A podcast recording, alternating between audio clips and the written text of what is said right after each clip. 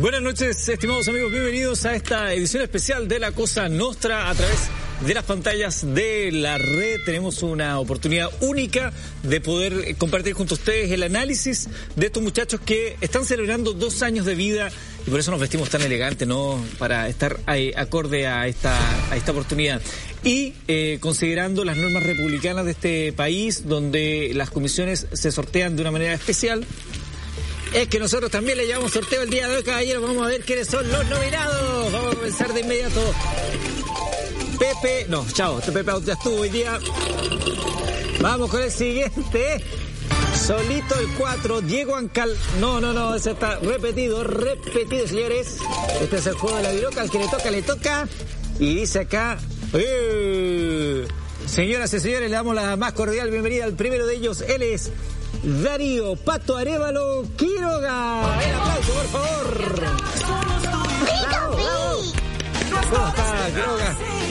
Muéstrelo, por favor, Quiroga, antes de que venga por Muéstrese en todo el esplendor. ¿Cuál es mi cámara? Por favor, el modelo Quiroga Late. Ahí, ahí, ahí. Mi cámara, la 3. Este es un modelo Late 2021 si alguien hiciera el trabajo de revisar la primera aparición de Quiroga acá no, versus esto, no, no. Pasamos de. Te lo debo a ti. No, pero qué elegancia la elegancia, maestro. ¿Todo bien? ¿Feliz? Sí. ¿Viene del, del, Teatro Municipal hoy día de Quiroga? Vengo a Espérate. Espérate. Huele a azufre acá. No, no, ya, pero. Huele a azufre acá. ¿Quién estuvo ayer acá? Estaba. Sí. Vamos a seguir con el sorteo. ¿Quiénes serán los panelistas del día de hoy? Par de patos. ¿Se acuerdan cuando uno jugaba la lotería familiar? Y cuando salía el 69, todo, ¡Ey! Todo, ya, ya, bien, se maduren, maduren. El siguiente. Oh. Un italiano suelto en Chile es el señor Mirko Macari. Uh. A ver, mira, por favor. Música de Frank Sinatra, por favor. Qué, qué pintacha, maestro, también. Y Eduardo. Están cada vez más, más elegantes. A la altura del conductor, señor conductor. Yo trato de estar al, a la altura de la no, Es un referente del... Es un referente. Del buen vestir. Del referente vestir. de la pincha. Muchas gracias, bienvenidos. ¿eh? Gracias. Vamos a continuar con el sorteo de la comisión que analizará... ¿Qué vamos a analizar? Todo el acontecer nacional e internacional. Excelente. Raúl Florcita, y mira que salió el día Raúl Florcita. ¿Vieron hoy día cuando estaban ahí con la tómbola? Y la gente decía, oh, el buen que salió. Y, eso es republicano, ¿eh? Muy republicano. Muy republicano. Muy republicano. Y después dice, no somos un país bananero. Solita el 15. Señores, el siguiente. Desde algún rincón de Europa, oculto en las sombras de la Academia Europea, señoras y señores, recibimos al señor Alberto Mayol. Bienvenido. ¿Qué tal? Un placer. Alberto, ¿te fijaste la música sensual que pusieron para tu ingreso? Sí, sí. Pude, pude percibir eh, ese ese perfume, ese perfume que, Hay deseo, que ¿ah? llega. El tufillo, el tufillo deseo, a sí. pasión. Bueno, creo Sí, que tenemos sí. Una gran oportunidad esta noche con estos tres portentos de poder analizar, como siempre eh, tratamos de hacerlo al menos una vez al mes, la actualidad. Y entiendo que hoy, porque yo venía preparado para un modo de Cosa Nostra Awards, los Padrinos Awards, eh, entiendo que hay una suerte de revuelta dentro de eh, los... Mayor, mayor, ¿usted me puede explicar por qué hay un helicóptero posándose sobre la red en este instante? Eh, mira, la verdad es que hemos tenido bastantes noticias contradictorias. Yo hoy día me, me encontré, de hecho, eh, acá en, en Madrid, esto, esto es cierto, me encontré con, con Joaquín Lavín y me comentó que, que, que habían rumores de helicóptero en, en- para Santiago de Chile, para la moneda. Macarín. No. ¿Te acuerdas del helicóptero de, los de, los de los Kirchner? No, de, lo, de, de, de la Rúa. De la Rúa, ¿te acuerdas del de la Rúa. De la Rúa saliendo, ¿te acuerdas? Bueno. O de la cárcel de alta seguridad, también te puedes acordar de ese También, helicóptero, ¿no? claro. O el ministro Eh, Moreno, eh, más del, o de recientemente. Nelsinho Batista. También, Vecino Baptista en, en la presentación de la noche de Alba. Eh, Bueno, yo decía el, el ministro Moreno llegando en helicóptero y ahí recibiendo las pullas del gobernador de la quinta región. Hay un helicóptero rondando, no sé si esto tendrá que ver con aquello que vamos a analizar el día de hoy, que es la figura del presidente Sebastián Piñera y si es que, así como usted en su casa a lo mejor todo, mes a mes está haciendo el esfuerzo de que el sueldo llegue a fin de mes, es si el presidente llegará al fin de su mandato. Macari, Sí, aquí 10-4. ¿Lo veis por ahí o no? Te tomo, te tomo, te tomo. ¿Lo veis por ahí o no? Hay que rescatarlo. A ver, a ver, a ver. Veo a number one. ¿Dónde está? Palacio rodeado. ¿Dónde está number one? Palacio rodeado ahí abajo, mire. A ese se parece a Fredo. No, no, no, no. Está, te está saliendo, está escapando. Coordenada 34, sureste 5, norte 4. Tírale una cuerda, tírale una cuerda. No, le vamos a tirar un, eh, una acusación mejor. Sí. Oye, pero se está medio fiambre ya. ¿eh? Está No, medio no. fiambre ya. No, no, no, está, está sacando, está sacando plata. Atención, no, dobla, dobla la derecha, lo, lo veo yendo a hacer un depósito. Dile, dile que vamos para Dominga, dile que vamos para Dominga que lo llamo. De aquí nos vamos al norte. Atención, Charlie Eco. Charlie, eh, oiga, este, qué buen aplauso por favor para esta puesta en escena, ¿no? Esto tiene otro precio, ¿eh? Oiga, a ver, yo sé que lo vamos a hablar en detalle más adelante, porque también vamos a analizar a todos y cada uno de los candidatos a la presidencia, una suerte de análisis FODA sin ningún tipo de miramientos a los candidatos a la presidencia de la República, pero me gustaría que redondeen un poco esta idea de Piñera. ¿Piñera no llega? ¿Hay, hay apuestas? ¿Hay tesis? No, Piñera no llega. no, yo no llega. O sea, para nuestro nuestro diagnóstico es definitivo. O sea, Ya. no, no, no llega. Efectivamente, hubo un momento en que estaban muchas condiciones para que no llegase al final del mandato, pero había otras que no se estaban cumpliendo del todo, fundamentalmente, que, la de- que, que esto lo vamos a analizar con más detalle después, pero la, la derecha no estaba clara en que efectivamente podía, eh, podía ser bueno para, para el sector que saliera. Y eso era efectivamente en algún momento era todavía una- algo por estudiar, pero hoy ya es un asunto es un asunto completamente claro. Piñera es un problema para la derecha eh, porque Piñera es el es el padre supremo de la frase no quedará piedra sobre piedra, lo destruye todo. Entonces, si le deja más tiempo, ahora lo que necesita es que venga un momento de calma, de tranquilidad, que haya las elecciones, que yo, que venga el siguiente gobierno, eh, pero que, pero que y que haya un chivo expiatorio que permite que la gente diga ya, aquí ya pasó algo importante, se cayó algo importante, eh, porque además la derecha nunca quiso salvarlo, pero estaban obligados un poco, pero esa obligatoriedad ya se acabó. Así que eh, nosotros hemos, estamos convencidos como Cosa Nostra de que ahora ya definitivamente no conocerá la Navidad el presidente Piñera como presidente y bueno, y, y capaz que conozca eh, nuevos horizontes eh, en los próximos meses. ¿Alguien quisiera agregar algo en este sí, el- lo del helicóptero es un juego, es un juego simbólico porque está en el imaginario latinoamericano, ¿no?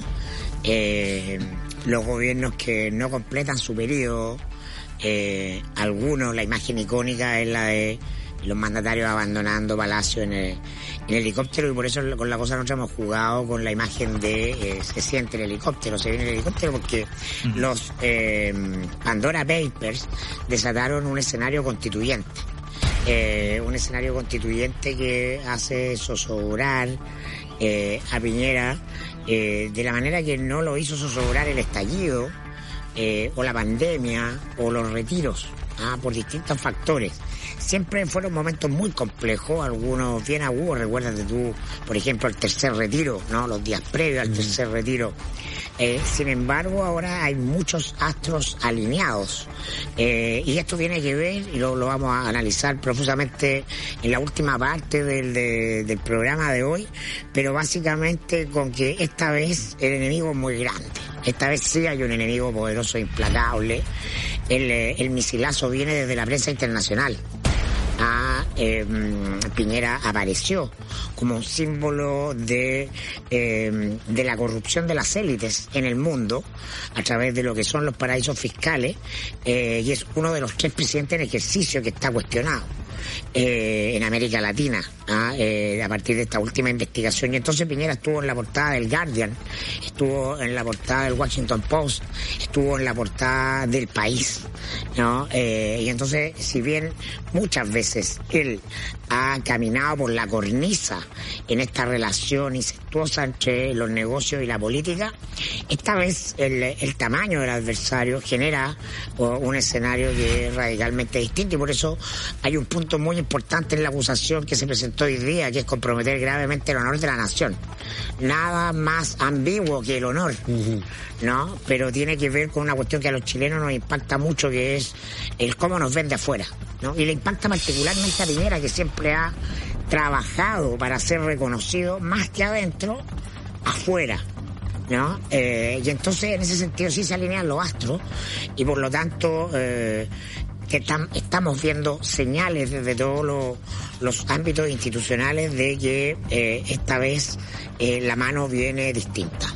Y aunque quiero adelantar que efectivamente la definición de esto está en manos del Senado y puede ser una definición a penales, vamos a analizar qué cuestiones están en contra de Piñera ahí también.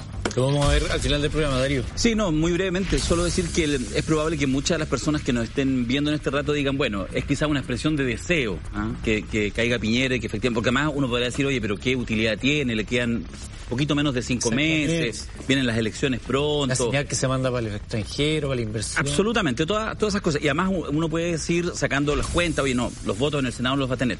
Y eso, eso que, que también es cierto, eso es el mundo antiguo y yo creo que varias veces acá eh, hemos analizado que después del estallido social eh, la energía que se acumula en la sociedad chilena da para cosas impensadas y eso justamente parte de lo que se viene transmitiendo en algunos sectores de la sociedad hoy ya se hace incontenible. Cuando el principal columnista de la actualidad, eh, Daniel Matamala, hace una columna que la titula Prontuario y solamente describe las acciones eh, del presidente de la República, me parece que eso muestra la magnitud de la brecha en la cual ya eh, Piñera ni siquiera, aunque le queden solo cinco meses, puede resistir. Y por eso es que nosotros pensamos que no cuente votos en el Senado ni cuente votos en la Cámara de Diputados. Vea la energía ambiente. Y la energía ambiente dice, porque probablemente hay una discusión que mezcla la política con la ética, y desde nuestra mirada, lo compartimos con Alberto y con Mirko, hay una energía desbordada que va a ser, tal como fue en el primer, segundo, tercer y cuarto retiro, que finalmente lo institucional tenga que amoldarse a la energía que está poniendo lo social. Vamos a hablar de este de este ítem en, con detalle en la segunda parte del programa, porque ahora vamos a analizar a todos los candidatos a la presidencia de la República. Mientras tanto, usted también puede irle dando una vuelta a la acusación constitucional contra el presidente Sebastián Piñera, si es que llega o no llega a fin de año o a marzo a la entrega de, de la banda presidencial. Hay un uso político, se la buscó. Queremos ir conociendo también sus opiniones, por eso nuestro hashtag está siempre abierto. Queremos conocer tus opiniones, queremos escucharte también a ti también y leer por cierto, esta noche. Pero vamos a entrar a tierra derecha porque hay siete personalidades, quedaron siete al final, que están peleando hoy por ser aquel que se ponga esa banda que quizás el presidente Sebastián Piñera no entregue. Personalidades no, no será mucho. Candidato. Es que ese personaje suena más raro todavía. Sí. Siete personas, ciudadanos, seis acá en Chile, uno en el extranjero. Eso, vamos por ahí. Seis hombres, una mujer, que están dispuestos a dar la batalla para ser el próximo presidente o presidenta de la República de Chile. Vamos a analizarlos a cada uno de ellos al estilo de estos muchachos irreverentes que son la cosa nostra junto a ustedes, por cierto. Y el primero de ellos estuvo ayer en este estudio. El primero en ser analizado es el señor José Antonio Cast. Mirko Macari. Bueno, Cast eh, me recuerda la imagen de los Panzer. ¿ah? Una analogía y con su origen alemán, los Panzer fueron eh, un arma ¿ah? que estrenó la Wehrmacht eh, durante la Segunda Guerra Mundial que se caracterizaba por su velocidad. Y, eh, es esta velocidad que está teniendo Kass en, la última semana para ir tomándose eh, un sector, la derecha, que está en ruina, está en un naufragio. Eh, no solo naufraga, como está puesto en la retina de todos hoy día, no la candidatura oficialista de la coalición de gobierno del propio presidente, el ex ministro Chado y la candidatura de Sebastián Sichel, sino que naufraga la institucionalidad que fue construida por la derecha a través de la constitución del 80, su enclave económico-político central, que son las AFPs, eh, y otra serie de cuestiones caras y de valores que son eh, muy importante. Y entonces avanza Cast eh, por sobre las ruinas eh, de esa ciudadela que es la derecha, ofreciendo un puñado de certeza, mm. ¿ah? ofreciendo un par de importantes seguridades con un tono, además, que lo, lo, vimos ayer acá contigo, ¿no? que le permite decir cosas muy incorrectas, pero que pasan por el tono en que las dice. Y entonces yo me recuerdo eh, que mis padres eh, me contaban respecto eh, del, tiempo de la Unidad Popular, que entre los partidarios de la Unidad Popular era comentario habitual cuando se hablaba de la posibilidad de que viniera un golpe, que era muy difícil, ¿ah? que eso no, esas cosas no pasaban en Chile estaban pasando en otros países de la región, pero acá no pasaba, porque Chile era una democracia centrada, porque las Fuerzas Armadas tenían otra tradición, etcétera. Y resulta que en Chile ocurrió el golpe de Estado más incruento de toda la región, el que simbólicamente eh, caracteriza a nivel mundial de manera más ignominiosa y fuerte, ¿no? Eh, esas décadas de la Guerra Fría, ¿no? Y entonces, eh, hoy día, lo que dicen no, en Chile no puede gobernar alguien de ultraderecha. ¿Por qué no? Porque no está en el carácter chileno. Ojo, ¿ah? terminan pasando al final esas cosas que decimos que no pueden pasar. Hay un escenario internacional, igual que en los 70, respecto de los golpes de Estado en toda la región, era la manera en que se resolvía el conflicto en la Guerra Fría. ¿no? Hoy día, ¿no? las derechas se reconvierten en este estilo de derechas eh, más radicalizadas, más populistas, etcétera, ¿no? en las figuras de Trump y Bolsonaro. Y la gracia es que Kass es un Trump o un Bolsonaro a la chilena. ¿Ah? sin muchas de esas características rocambolescas o tropicales de los Bolsonaro y los Trump, mm. en el tono correcto para hacer a esa derecha en Chile. Y yo creo que él se está preparando para, eh, no para ganar esta elección, pero sí primero para quedarse con el sector y eventualmente pasar a segunda vuelta, eh, y sobre todo, eh, porque es un político con oficio, para liderar una oposición eh, muy dura a, a, Gabriel Boric ah, en el próximo gobierno. En, estos momentos de, de gobiernos débiles, no eh, las tensiones, las polaridades marcan a los liderazgos que son más claramente antagonistas.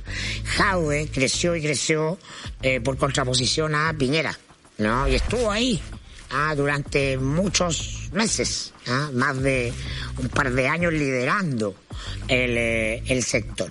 Eh, nunca soltando a Piñera, siempre del cuello de Piñera.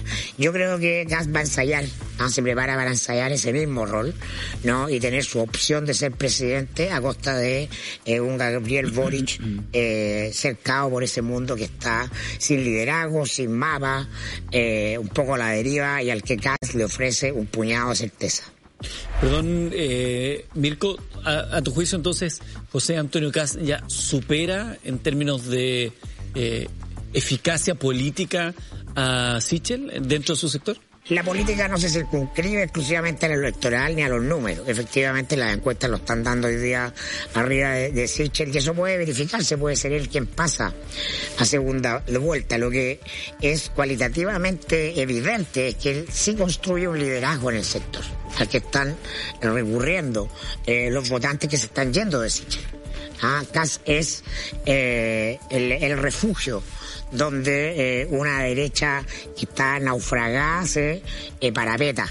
¿ah? para prepararse para un tiempo recio, para un tiempo rudo, donde han perdido todas las cosas eh, que, eh, que tenían, que la convertían en cualitativamente poderosa, no siendo mayoría, ¿no? o siéndolo circunstancialmente como con Piñera, perdieron cualitativamente el poder. ¿ah? Estos 30 años que llegan a su fin son años donde la derecha no tenía que tener el gobierno para tener el poder. Y fíjate tú, cuando tuvieron el gobierno perdieron el poder. José Antonio Cas en la mirada de Darío. José Antonio para los amigos. Para mí, José Cast. Sí, estamos con Mirko, estamos con Omar. ¿Cuál es tu segundo nombre? Alfonso. Ok. Eh, Darío Alfonso. Gracias. Eh, ¿Sabéis qué? El, tú nos convocaste a, hacer el análisis de, las siete candidaturas y eventualmente jugar con alguna imagen.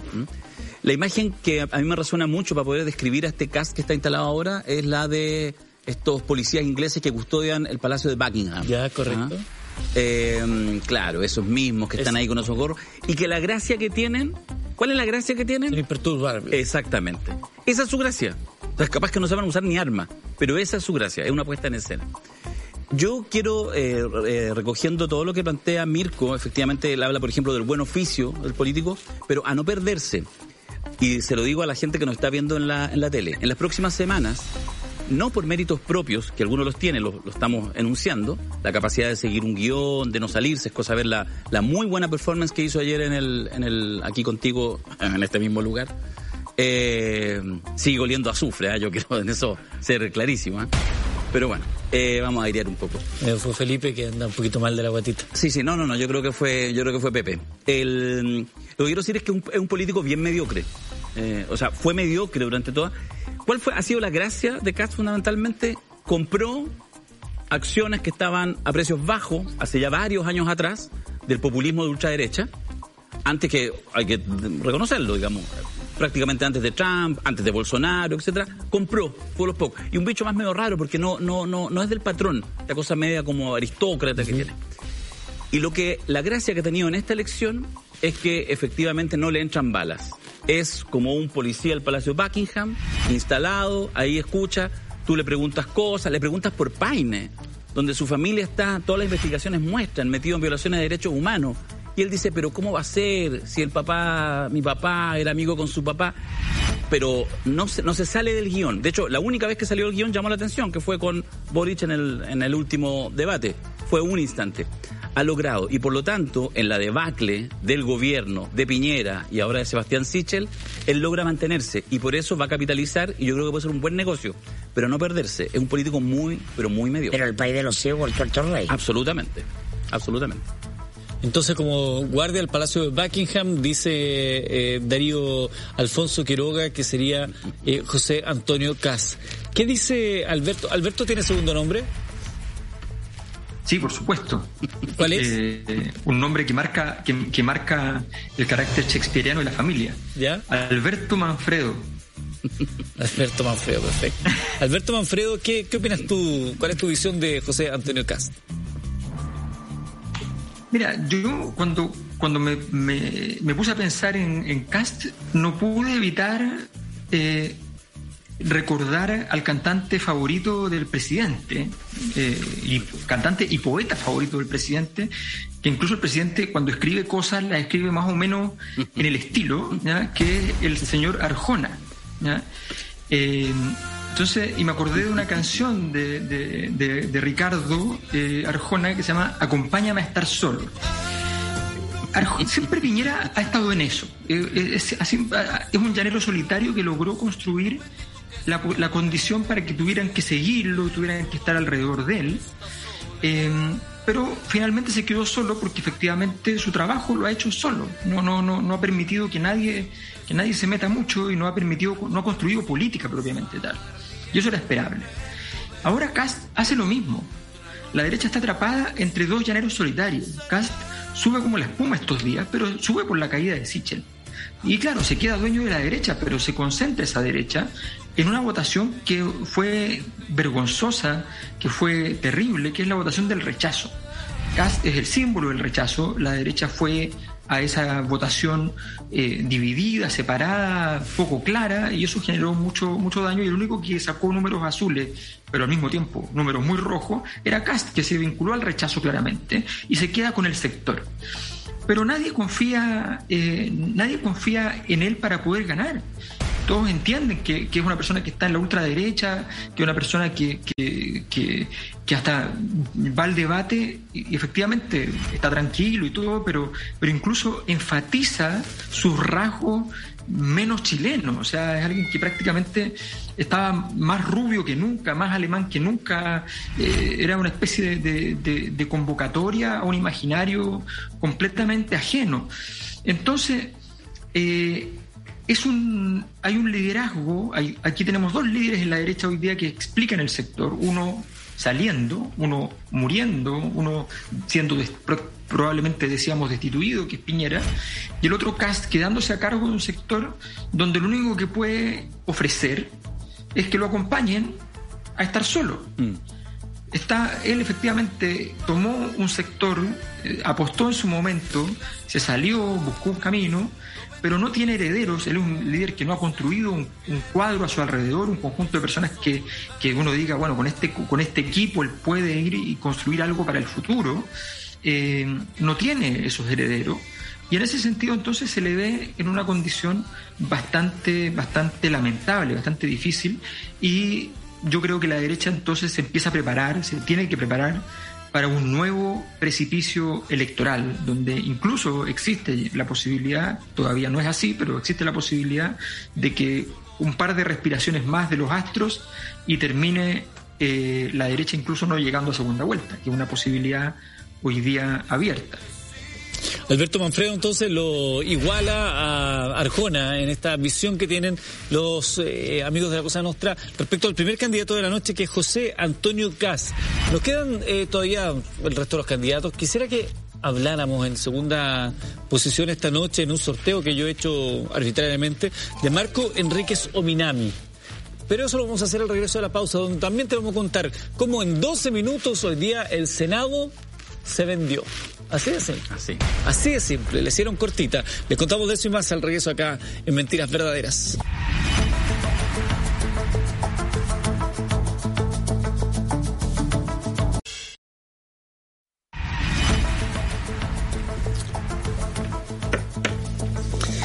Estimados amigos, bienvenidos. Seguimos acá en el juego del calamar de mentiras verdaderas del día de hoy, analizando a todas las candidaturas a la presidencia de la República y luego un especial donde los tres miembros eh, permanentes de la Cosa Nostra se sorazarán analizando la figura del presidente de la República en el plano y bajo la tesis de que no llega a marzo. Esa es la tesis planteada por la Cosa Nostra esta noche. ¿Usted si está de acuerdo en la música que le ¿Usted está de acuerdo o no, Manchi? ¿Usted está de acuerdo? ¿No está de acuerdo Manchis? No, está de acuerdo. Eh, Manchis se puso amarilla. Se puso amarilla, se puso amarilla Manchis. Está, amarillando, ¿ah? El partido del orden.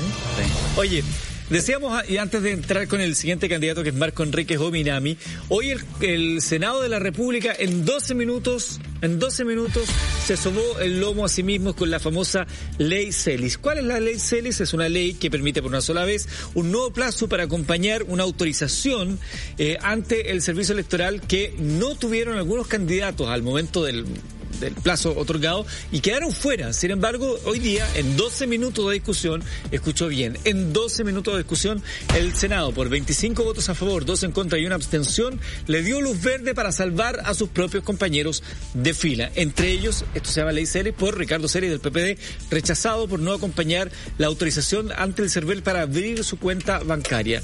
12 minutos. ¿Cuánto tiempo se han demorado en el Congreso en general en discutir leyes para el beneficio de ustedes que en su casa, días, vemos lo que está pasando con Cuarto Retiro, meses, semanas, años, cuántas leyes que hemos escuchado. De Eduardo. bueno, por ejemplo, ¿cuántas veces hemos escuchado? Y ese proyecto de ley, no, duerme en el Senado, duerme en la Cámara de Diputados, está descansando en el Congreso. Y estos señores en 12 minutos, con un cara de nalguismo increíble, sacan adelante una ley para salvarse a ellos mismos, porque al salvar a un correligionario del PPD o del partido que sea, se están salvando ellos mismos. Yo no sé, si, es, esto no reírse a la gente, entonces ¿qué? Perdonen, no sé si ustedes estarán de acuerdo con aquello, Darío Quiroga. Y eso que les salió barato, porque como finalmente la gran cantidad de candidaturas que habían quedado en un primer minuto fuera, donde ya se empezó a hablar del tema de la ley, lo que quedó fue, solamente un raspado de la olla, para utilizar un concepto que tanto gusta en, el, en la Cámara de Diputados y en el Senado.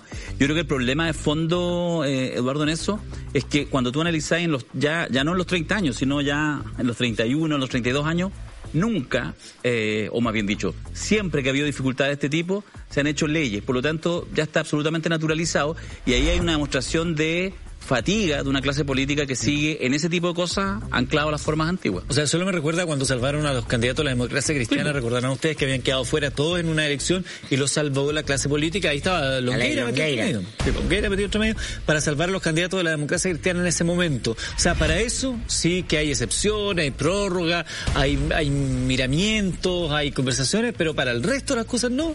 Entonces, bueno, son muy carepalo. No sé si quisiera agregar algo es un síntoma muy evidente del proceso de descomposición de la política, que tiene que ver con que la política se vuelve completamente narcisa y solo se ve a sí misma. ¿no? Y, entonces eh, los problemas de la ciudadanía, de quienes en teoría eh, esa política representa, son una manera simplemente de mantener o acrecentar el poder. ¿Ah? no, no hay una instrumentalización. La falta de empatía propia de los procesos de, de descomposición institucional en etapa final como el que estamos viviendo. Eh, de cualquier asesor le recomendaría a, los senadores que, oye, no, no, hay, no está el horno para hoyo en este momento, el sistema no está legitimado, pero es como la, el poder es una droga, lo hemos dicho tantas y tantas veces, ellos están con un problema en, en su mundo, que para ellos es el único mundo que tienen que arreglar.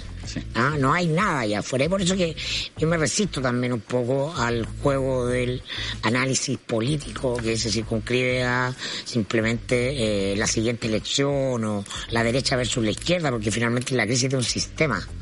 ¿ah? Eh, y eso es lo que evidentemente eh, nos tiene en un momento político y social tan especial y, ahora le vamos a sumar un momento económico, además, una crisis económica. Porque además fue 25-2 ¿Tú, ¿A ti te mandaron los, los votos? ¿quién, votó en contra? Castro, Cast, el Castro de RN. Antes se decía Cast el bueno, ahora el Cast el inexistente. eh, y alguien más, eran tres votos. Dos, dos en contra y una abstención. Castro de, de Renovación Nacional, senador por la séptima región, Cast y una abstención. Para que se haga usted una idea, considere esas cosas la, próxima vez que vaya a votar. Vamos a Marco Enríquez Ominami, candidato a la presidencia de la República. Ahí lo vemos en su fotografía. Quisiéramos conocer la mirada, el análisis, los pormenores en la voz de Darío Alfonso esta, esta noche. El, bueno, insisto en esto, buscando alguna imagen, estamos tratando de, hacer, o sea, estamos analizando las siete candidaturas, uno podría decir, por favor, esto podría estar en televisión del Senado, usted lo cambiaría, y estamos tratando de poder engancharnos. Y yo... Perdón, pero engancharlo con una imagen, ¿no? Con una imagen, con una imagen cinematográfica. ¿Podría dar un, un concurso? Podría haber perfectamente un concurso. Nosotros por de pronto ponemos como la cosa nuestra si tú me apuras, Eduardo. Te estoy presionando, perdón. Cinco invitaciones dobles para los próximos seminarios, los próximos dos, uno que ah. empieza mañana, Estallido Social y Tiempos Constituyentes, que es mañana, el viernes, el sábado, y en dos semanas más tenemos uno, filete, que es la caída de Piñera, la vamos a contar, la caída de Piñera, del oasis al paraíso tributario, así se llama ese seminario, y vamos a sortear ahora, si usted lo acepta, padrino, o sea, cinco invitaciones. Manchi, lo, Manchi el, poder, yo soy el parlante nomás. Manchi dice que bueno, sí, cinco invitaciones dobles, entonces usted a través de nuestro hashtag que está ahí en pantalla, díganos también cada candidato a qué escena del cine lo, lo podría emparentar, por ejemplo. Apórtenos nomás. Yo muy, muy rápidamente, porque me parece que Marco tampoco admite que estemos mucho rato hablando de él, sinceramente. Eh, propongo la imagen de el personaje que hace Bruce Willis, famoso, emblemático, en la ya clásica Sexto Sentido. Ya, ya, perfecto. Ah, ahí está, de hecho, la imagen de, Bruce Willis, ahí taciturno mirando. Lo voy a decir muy rápidamente. Si se acuerdan, lo siento, voy a hacer spoiler, pero han pasado 20 años de la película. bueno, corten huevo con los spoilers. Sí, claro. Entonces, Bruce Willis, uno lo ve durante toda la película, ¿ah? eh, haciendo cosas, buenas acciones, atinando, oye, entonces deberíamos hacer esto, porque trata de descubrir qué pasa con los espíritus, este niño que está en un problema, que dice que ve gente muerta. Entonces él hace las cosas correctas. De hecho, juega bien el partido durante toda la película. El problema es la última escena, donde Bruce Willis se da cuenta que él es el que está muerto. Marco Enríquez, de verdad que yo valoro toda y cada una de tus características. A mí me pasa lo siguiente, yo en el, en el debate, el muy mal debate del día lunes, qué horrible formato, horrible, horrible, horrible, horrible, patético. Em, yo, si, si tú me, me, apuras, no me dices en qué lugar van, no me dices nada más, yo veo ese debate y yo a Marco lo vi bien. Me pareció que de hecho sigue siendo capaz de jugar con un nivel de resiliencia que está allá para un Manuel. El problema es que está muerto. Entonces,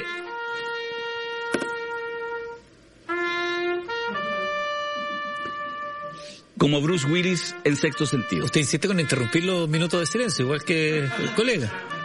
No se ponga así. eh, igual que el colega. Así que nada, la verdad que la evocación que me genera Marco Enrique, insisto, valorando todos sus talentos, es que todavía no se da cuenta que sus talentos en este minuto no valen nada.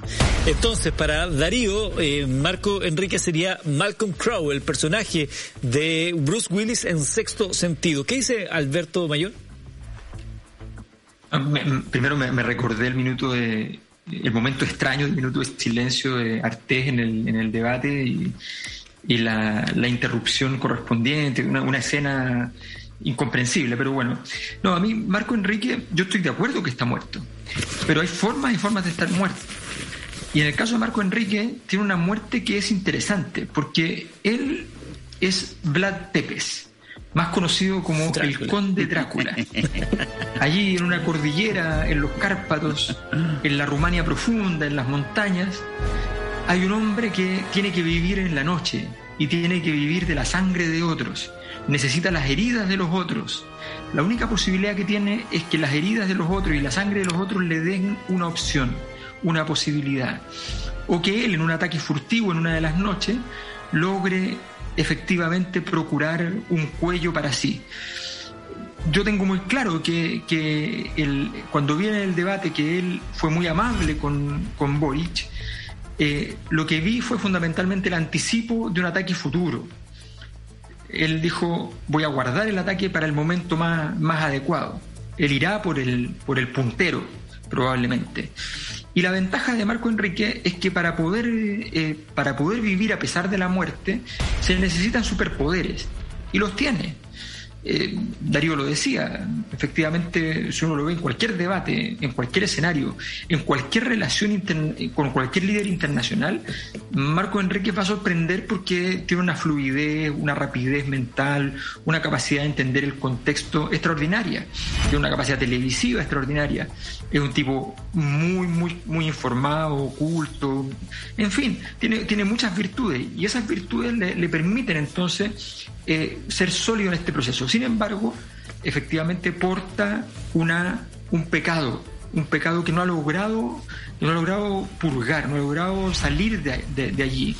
Y eso le impide tener, tener el derecho eh, está proscrito, este, no tiene el derecho a acumular recursos políticos, no tiene el derecho a llenar su, su, su baúl con todas las, preciosas joyas que le van a permitir ganar. No, no lo puede hacer, no tiene ese derecho. Pero para eso entonces, cada noche Marco Enríquez intentará en esta elección acercarse a sus rivales y usurpar de ellos ese principio vital tan fantástico que es su sangre. Oye, bajo esa analogía, nadie ha logrado ponerle estaca en el corazón a, Marco Vlad, Teps Vlad, Vlad el empalador, que, además tiene su propia mina burra y, ya conocida, ¿no? Solo Karen tiene la bala de plata y yo creo que tiene al menos el arma la bala pasada, eso sí te puedo. La bala, la bala tiene pasada. Bueno, Mirko, me gustaría conocer cuál es la, el paralelo que hace a nivel cinematográfico de Marco Enrique Vamos, bajando aquí, ¿eh? Quiero que perdonen la debilidad de mis compañeros con, con Marco Enrique pero eso pasa cuando uno, uno, uno lo aprieta con ciertas cosas, no son la debilidad de carácter. Que se, que se seducen ante los encantos de, evidentes de, Marco Enrique. Pero yo quiero decir que a esta altura, ¿ah? Marco Enrique es nada más que un actor porno. ¿Ah? Eh, bueno, hay ah, algunos, hay algunos actores pornos con mucho glamour, como Ron Jeremy. Eh, pero Marco Enrique inició esta carrera, eh, su carrera política como presidenciable el año 2009 y ahí era el jovencito de la película. Fue la estrella, ¿ah? fue Luke Skywalker de esa campaña, estaba arriba. Su segunda campaña, el 2013, ya mostró algún tipo de deterioro y fue un actor de reparto. ¿ah? Digno, tuvo un lugar secundario frente a una rutilante Bachelet, pero estuvo bien. La campaña del 2017 ya estaba convertido en un actor de una película B, completamente revenido. ¿ah? Eh, retención de líquido es lo menos que se le veía desde el punto de vista político. Y esta cuarta ¿ah? campaña simplemente es la pornografía. Vamos a hablar después del próximo libro de Alberto, ¿no? De, la pornografía y Viñera, pero la pornografía es básicamente eh, cuando ya no tienes nada más que mostrar, no hay arte, eh, simplemente tienes que ir a lo evidente, a lo lineal, ah, no hay nada que imaginar. Eh, y este, eso es mal con este cuarto intento. Un actor porno con glamour y encanto que nos recuerda esa estrella joven que fue alguna vez, pero en la decadencia completa y total. Igual si yo fuera Marco, agradecería que, ya que me pones en una carpeta de doctor porno, por lo menos me pones con un tipo como Ron Jeremy, que es un ícono en... No, me, me podría haber puesto el pero que protagonista está de ahora. Anito, el genio del placer, una cosa así más... ¿Cómo vamos descubriendo las debilidades del Sí. conductor? ah? No, porque Manchita me contó de eso, me mandó unos archivos mientras tanto. ¿Cierto, Manchita? Manchita consume mucho X video. Yo la he notado, la he pillado ahí escondida viendo.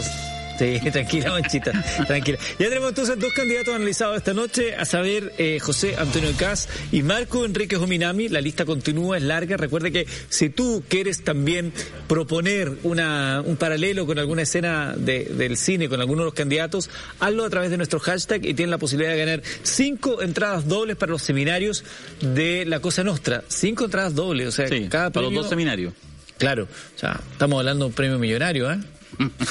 Ya, no empecé, no empecemos. No empecemos que también tenemos bots que nos... Ah, tenemos hater ahí que nos... Ah, ¿tienes sus haters? Sí, por supuesto. Pero el- yo creo que hoy día, si estás presente en cualquier eh, medio que, que signifique exposición, no tener un hater No. es penca, po. Al principio nosotros nos mandamos a hacer nuestros propios haters. Ah, ¿sí? En vez de bots, sí. Bots, bots Sí, haters. Sí, pero más haters. ¿Ya? Y subimos.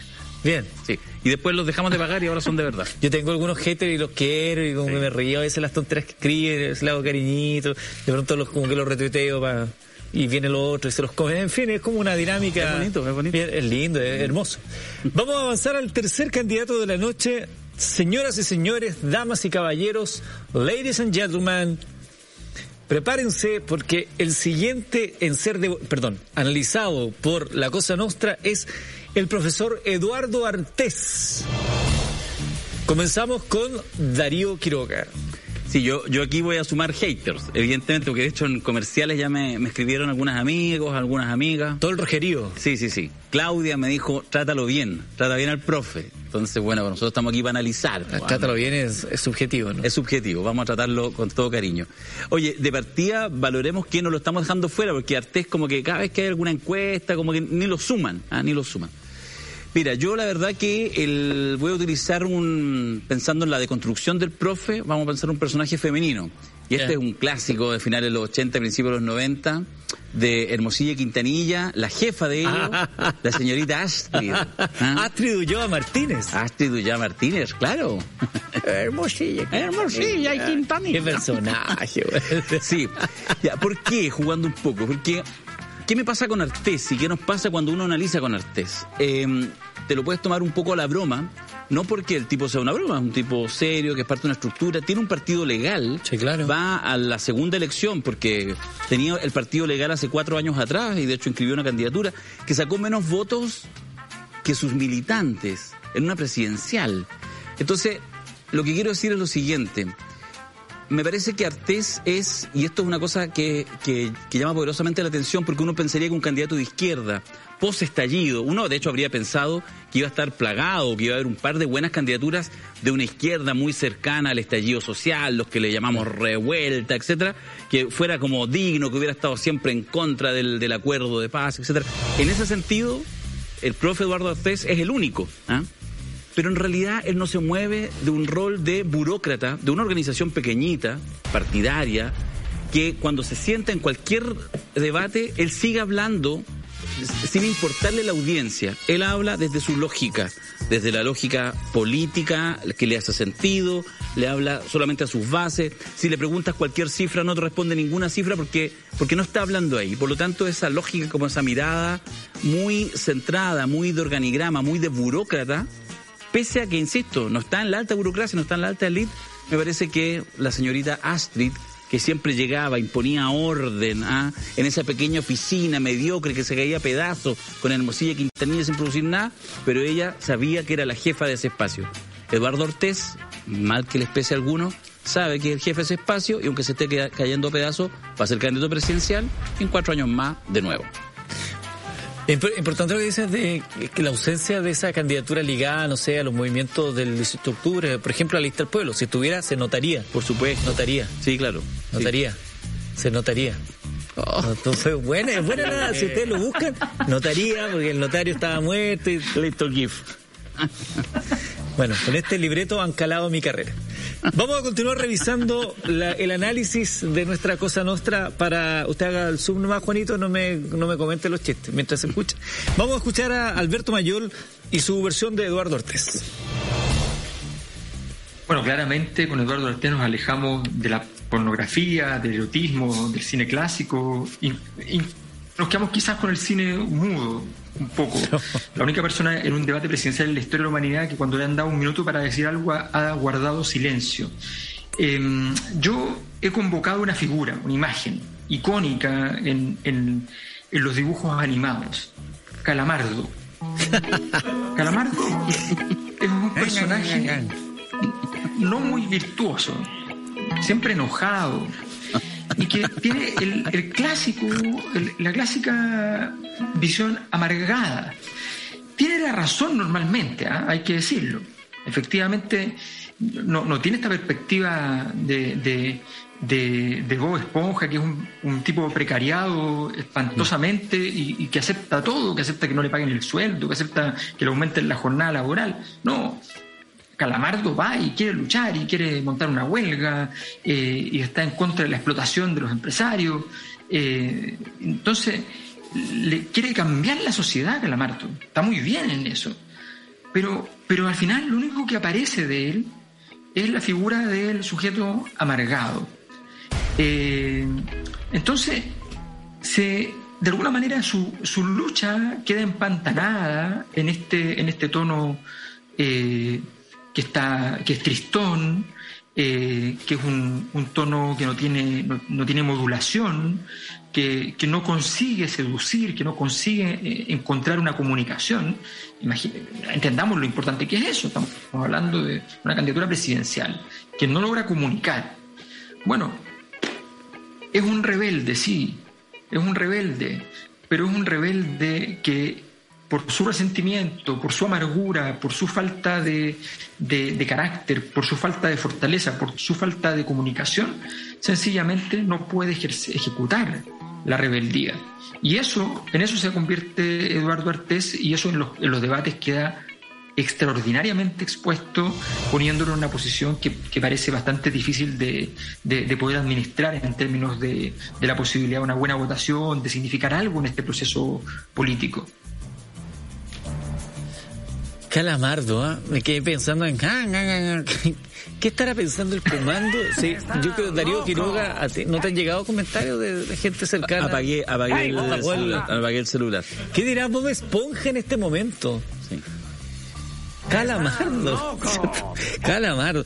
Bueno, Eduardo, Eduardo una cosa, yo a propósito de Twitter, yo vi una cosa así pusieron la imagen de, Darío con, el casco, con, los, con, el, el, helicóptero, y se preguntaron qué hacía Sergio Melnik en la celebración de los dos años de, la Cosa Nostra.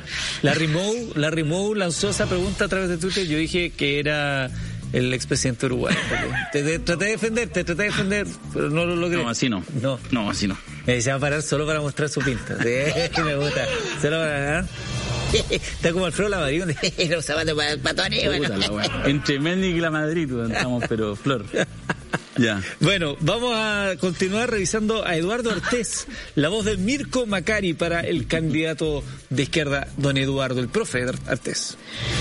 Bueno, aquí habían dos opciones, ¿no? Eh, lo ridículo o lo tierno.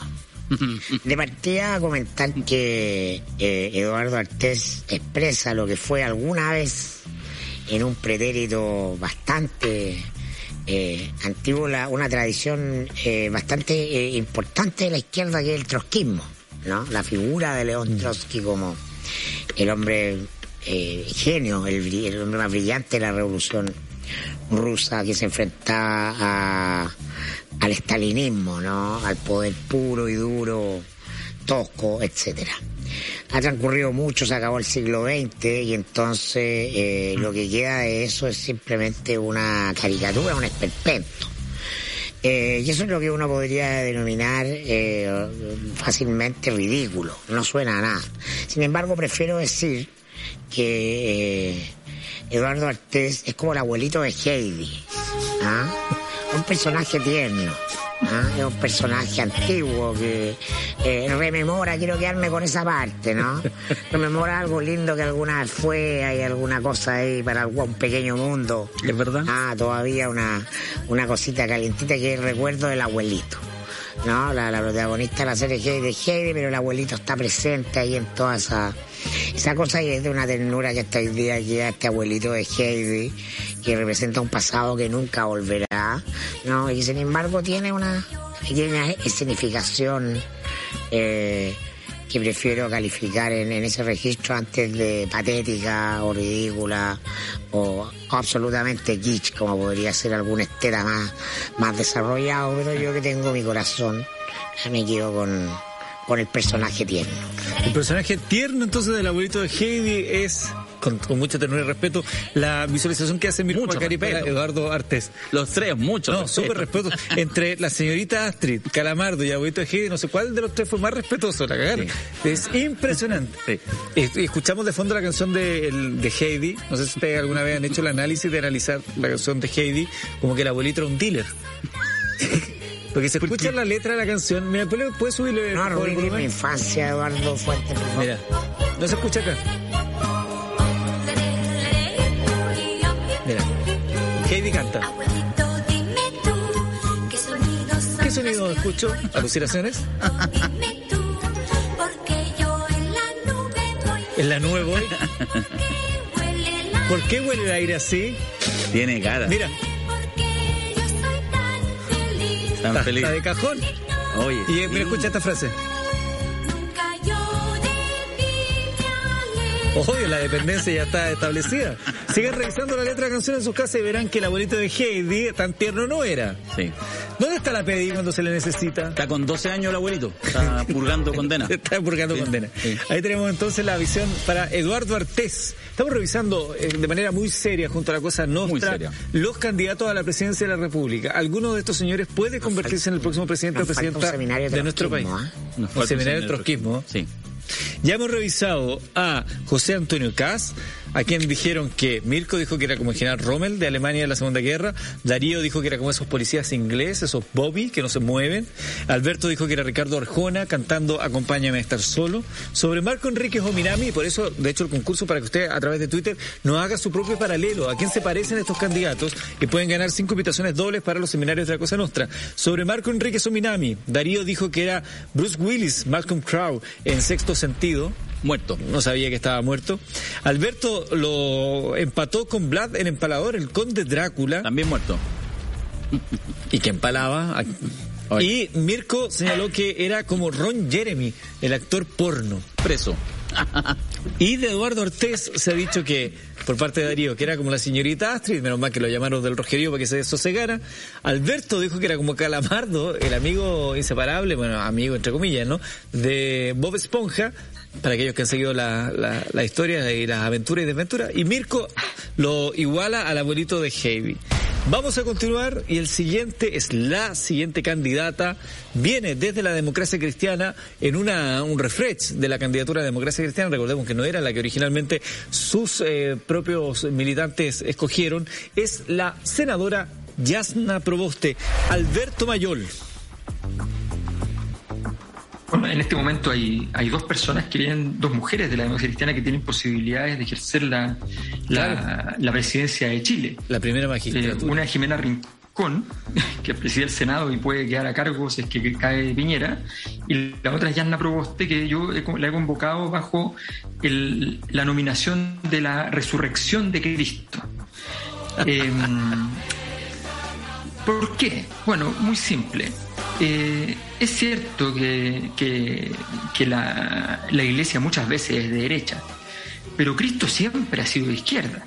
¿ah? luchó por la igualdad, se enfrentó a los poderes económicos y políticos, fue enjuiciado injustamente por rebelde al poder, ese fue el cargo, por ser un insumiso. Bueno, en esta elección Cristo estaba bastante débil estaba muy secuestrado por la ultraderecha de, de. Sin embargo, de pronto, efectivamente, el, mundo se le abrió a Jasna Proboste.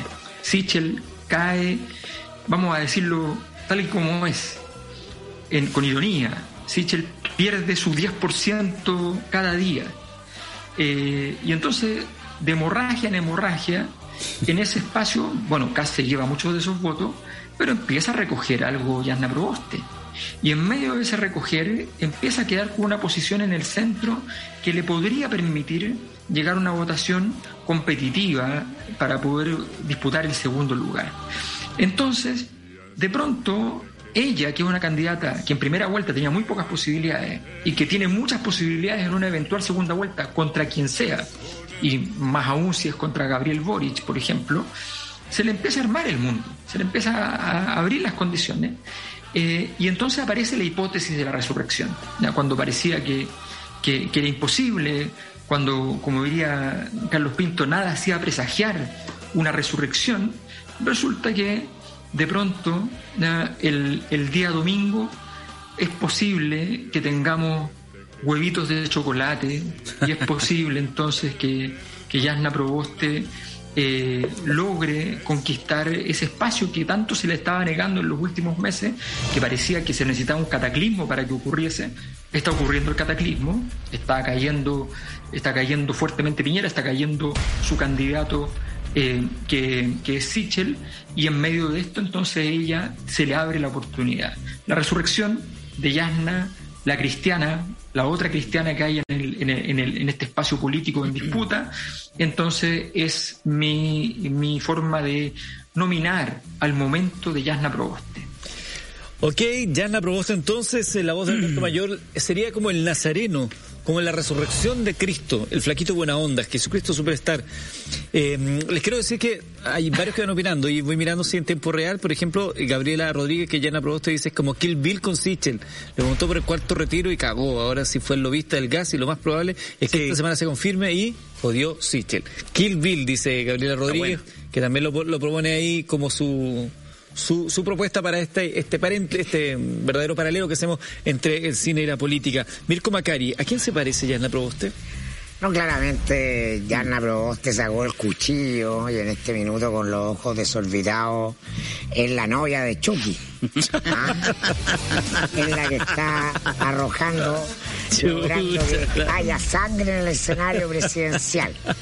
¿Ah? Eh, ahora hay maneras y maneras de, de- sacar sangre, de tirarse al cuello de alguien. Eh, y la novia de Chucky no tiene muchas contemplaciones por no mancharse, además.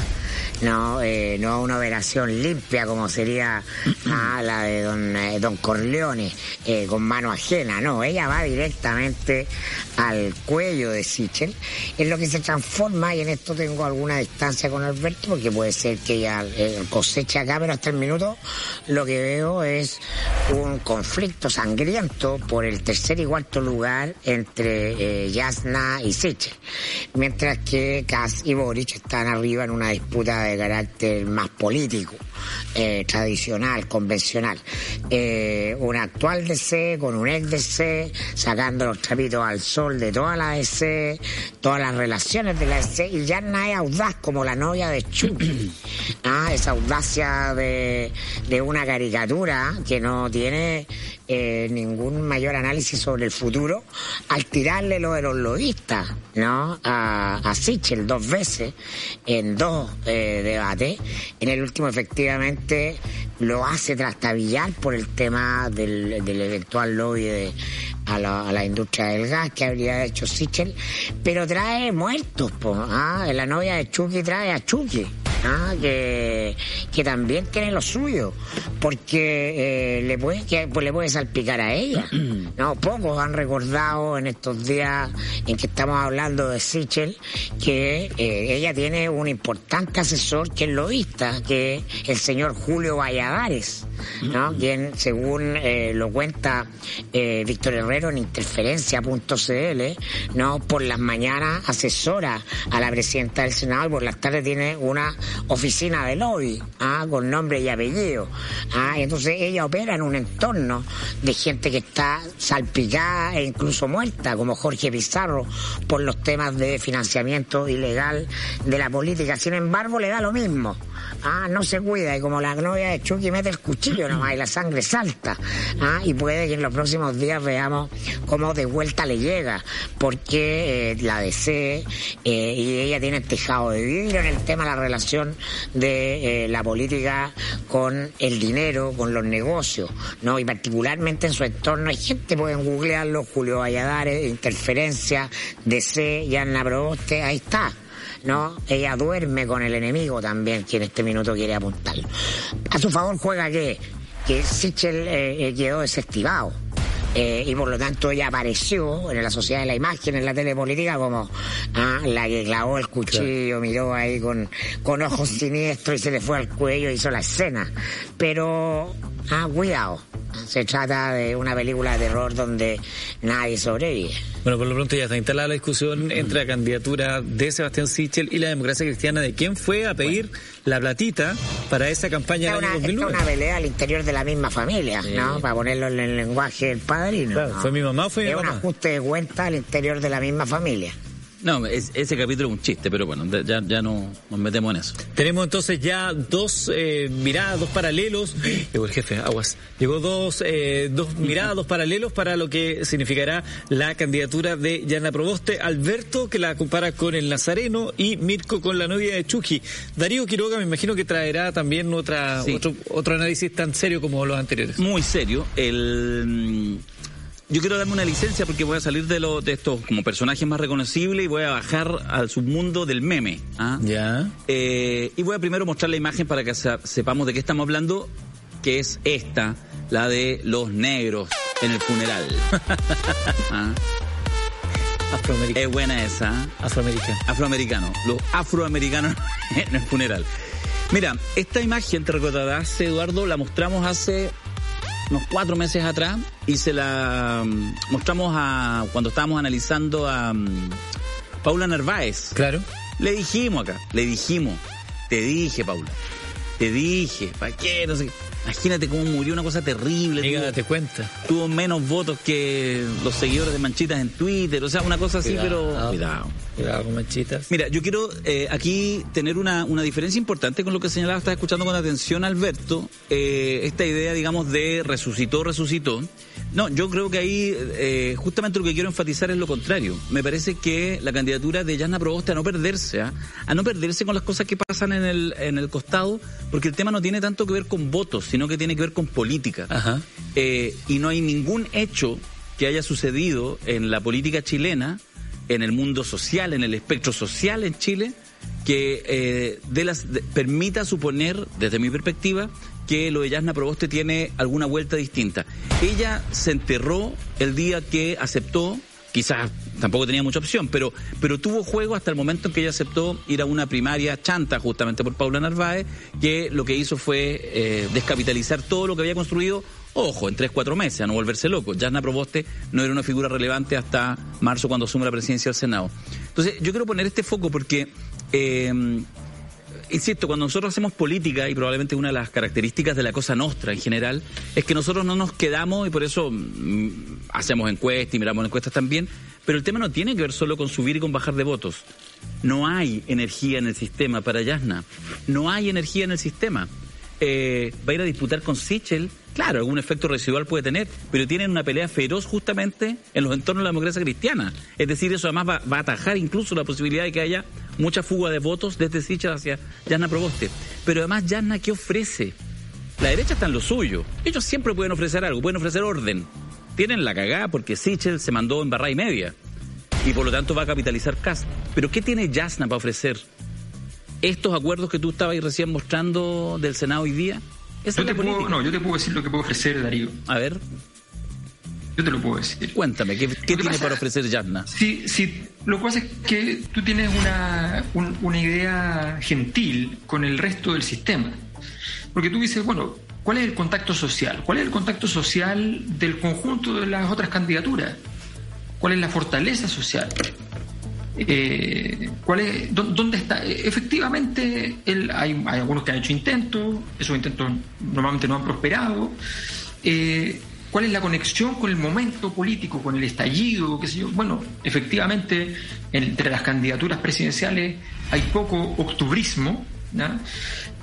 bueno, hay, mu- hay, pero lo más grave es que viene un proceso de transformación de Chile muy grande y no hay ningún proyecto. Sí, no lo tiene Yarna. Ok, no lo tiene. Lo tiene un proyecto Gabriel Boric. Tiene un proyecto Gabriel Boric. Tiene un proyecto. Gabriel tiene un Estamos árbol. hablando de. Gabriel tiene un árbol. Gabriel tiene un árbol. Bueno, por eso. Tiene un tiene una- árbol, sí. Pero es un árbol, es una Bueno. imagen poderosa. Yarna no tiene nada, no tiene bien, impronta, pero- no pero- tiene nada. No, pero, pero, pero mira, si está bien. Yo sé que tú eres bueno para el tema, para, para fijarte en el tema comunicacional, pero yo estoy hablando de que, de que una imagen poderosa e implacable no es suficiente. ¿ya? Aquí vienen seis, siete, ocho desafíos grandes para el futuro de Chile y entonces, ¿cuáles tienen proyectos? No lo hay. Como no lo hay, la gente empieza a promediar y dice, mira, tenemos a, a Kass por acá, se- se- ah, desapareció Sichel, no existe, ya no cree nadie en él, es una mala persona, ¿ah? miente, se reniega de las cosas que hizo, en fin, fuera. Está Kass por allá. Está Gabriel Boric por el otro lado, que ha buscado un camino más hacia el centro, pero que cada tanto izquierdiza porque quiere mantener la vinculación con el Partido Comunista, por una serie de razones. ¿ya? Y entonces, en medio de esto, el, eh, si, si se despierta la angustia de la exacerbación de los extremos, mucha gente migrará a una votación por un escenario, por una conversación país, por simplemente, mire, ¿saben qué? Yo creo que hay alguien que ponga tranquilidad y que podamos conversar para lo que viene. Porque, hay, porque también hay, hay preocupación y hay temor respecto al cual sea el futuro de, lo, de, una transformación. Es normal, los cambios son disruptivos. Entonces, yo creo que Yarna Proboste tiene, tiene un camino. Ahora, todo esto, efectivamente no todo se mide en votos, pero obviamente los votos aquí son importantes. Vamos a saberlo un poco cuando tengamos en un par de semanas nuestra encuesta de la Cosa Nostra. Eso es evidente. Pero, pero yo creo que Yarna tiene un espacio de juego. Esta es una discusión que tenemos hace mucho rato con, con, con Darío. La, la- la tuvimos adentro del- de, lo- de los productos que tenemos adentro de la Cosa Nostra, de la, de la aplicación, donde tenemos una sección uno al día. Y yo le he contestado algunas cosas que ha dicho sobre, sobre Yarna, porque Darío tiene una obsesión con Yarna, hay que decirlo. ¿ya? Una, una, una- una persecución. y, y yo creo que hay que ponderar, hay que ponderar. Bueno, veo ahí un cierto nivel de tensión al interior de la Cosa Mayor, Nostra, no quiero mayor el aquello. ponderado. Eso nomás quiero, eso quiero nomás dejar instalado. Hashtag mayor ponderado. Quiero instalar un. Entonces cerramos cerramos la visión de Yasna Proboste. Con, tiene que haber la polémica, tiene que haber polémica. Yo creo que los dos tienen un poco de razón. Saliendo del amarillismo mismo. Estoy, hay hartos mensajes, harta gente dice, bueno, falta este candidato. Sí, vamos a estar todos los candidatos analizados. Por acá decía algunos que eh, Yasna era como la muñeca del juego del calamar. Como que se, se dio vuelta, miró y mató de inmediato a uno. Está perfecto. Está esa está esa- muy buena. esa- esa imagen. Esa gana premio. Señores, vamos a continuar. Ya tenemos a José Antonio Cas, tenemos a Marco Enrique Dominami, a Eduardo Ortiz, a Yana Proboste. A continuación, candidato del partido más grande de nuestro país. Ojo con aquello, no está en territorio chileno aún, es Franco Parisi, Mirko Macari. Mira, yo eh, creo que Parisi me recuerda a esa imagen que es tan chilena del eh, el tipo que se sube a pedir a la micro por una parte o el, o el señor que limpiaba el, eh, el baño a la salida del cine Roxy eh, y que tenía un eslogan que eh, eh, puesto ahí en un, en un cartelito que decía su propina es mi ¿Qué sueldo opinas mi sueldo? mi Clásico. sueldo. Bueno, en este caso, París, París. París eh, tiene un cartoncito puesto ahí en el monedero, en un, en en Ah. tarrito, ah, con las monedas que dice, su voto es mi sueldo. Ah, me vengo a hacer una monedita. Por favor, denme un votito. Porque alrededor, Alberto Mayor, confírmame, ¿no? Entre 1.100 y 1.300 pesos te entra por cada votito. ¿no? Claro, sí. Sí. Ah, va, va, Sí. por, por- por- por elección. Y se da en este desplome de las instituciones, lleno de fenómenos morbosos, como decía el gran Gran- Gramsci, ah, eh, que tenemos un candidato que armó una pyme. Ah, no necesita competir. Ah, no necesita venir a los debates, no necesita estar en Chile. Zoom. Simplemente apuesta a las redes sociales. Ah, la moda, la moda del último decenio en política desde Obama, pasando por las genialidades siniestras de Trump, ah, pero eficaces. Entonces eh, dijo, oye, mira, inversión cero, ah, ganancia máxima. Y como buen ingeniero comercial, que es buen economista, profe ah, de, de la Chile, sacó el cálculo. ¿Cuánto invierto en una campaña con redes sociales? El mínimo. ¿Y cuánto puedo ganar? Lo que sea, son luquitas, tengo que pagar ah, pensión de alimentos, tengo ah, que pagar, estos cabros comen con tengo que pagar, tengo que pagar casa en Estados Unidos, de hecho me voy a mantener acá, no voy a mentir, voy a decir la verdad, si no gano me quedo acá en Estados Unidos. Listo, y tengo mis monedas. En eso se transformó el sistema político. Ah, que parece un gallo que de frentón se va directo ah, a decir su voto es mi sueldo. Sí. O sea, una suerte de Will Smith en busca de su- la felicidad. Ahora no, pero o sea, Will Smith sería ah, glamoroso al lado de Franco Parisi, ¿no? Mirko, Man- Mirko Macari entonces señala que sería como un mendigo pidiendo limosna a la candidatura de Franco Parisi. Un limpiador del baño afuera del cine también, Sí. ¿no? La cuenta es arroba Mirko Macari para los, los, los, los seguidores. No, ya tiene ya, Sí. pero... A ver, ¿cuánto se de demoran en convertirte en trending topic? trending topic. Ah, ¿Cuánto se demoran? ¿Se te quedó gustando eso, ser trending topic? ¿Ah? ¿Te quedó gustando lo de estar metido ahí en los trending topics? Siempre, siempre, no hay publicidad mala. Es verdad. Vamos a continuación a la visión de Alberto eh, Mayol para Franco Parisi. Sí, yo voy a decir primero lo, lo- lo que vengo a decir y luego voy a contestarle también a Mirko. Vengo a reivindicar a Franco Parisi. Yo creo que Franco Parisi es una forma muy improbable de, de- de ser humano, de político. Es el hombre invisible. No solo es el hombre invisible, es el padre invisible, el candidato invisible, el líder invisible, es realmente un milagro. O sea, esto de imaginarse que uno puede ser candidato presidencial y no estar presente, es de una osadía, de una genialidad, de, de un pensamiento fuera de la caja sorprendente. Y por eso quiero decirle a, a- a Mirko que no es cualquier propina la que está buscando, no, no es una propina, es un esquema, es, un, es una estrategia. Es logo un innovador, es un innovador. Es un innovador, es el logo de Wall Street que fracasa en las grandes, en, en las grandes casas de, de- de- de manejo de acciones, de las agencias, y, y se va a montar entonces una empresa pequeña a venderle las acciones a los pobres. Eh, Se va a buscar fortuna en otro lugar. Bueno, Parisi vino, le, le- le robó, le robó el fruto eh, a Felices y Forrados, se llevó el partido ¿ah? y luego entonces, sin asco ni vergüenza, se mantiene fuera, invisible y prácticamente mudo, esperando aterrizar para generar un suficiente impacto para, como bien dicen, sacar 100.000, 200.000, 300.000 votos, o sea, 100, 200, 300 millones, y entonces eh, hacer una, una pasada razonable que le permita, quizás en una de esas, eh, su voto es mi, es mi pensión, podría, podría escribir eh, los hijos de, Franco Parisi, sería una buena, un buen gancho para sentir que tu voto sirve de algo, ¿no?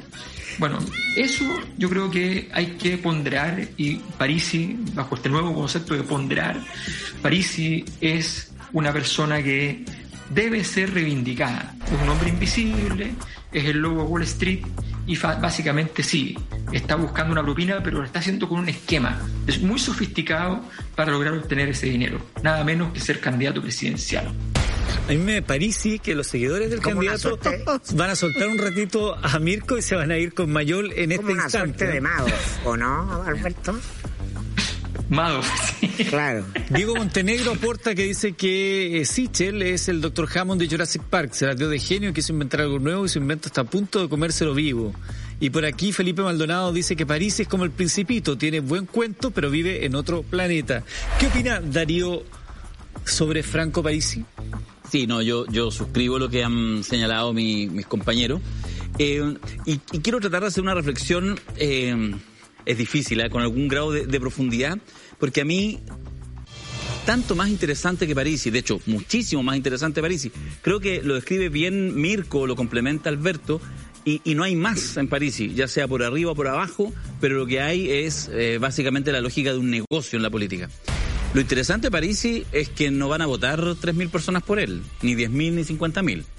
Eh, que se va seguramente en el peor de los casos sobre 250.000, 350.000 personas van a votar por eh, París en la próxima elección.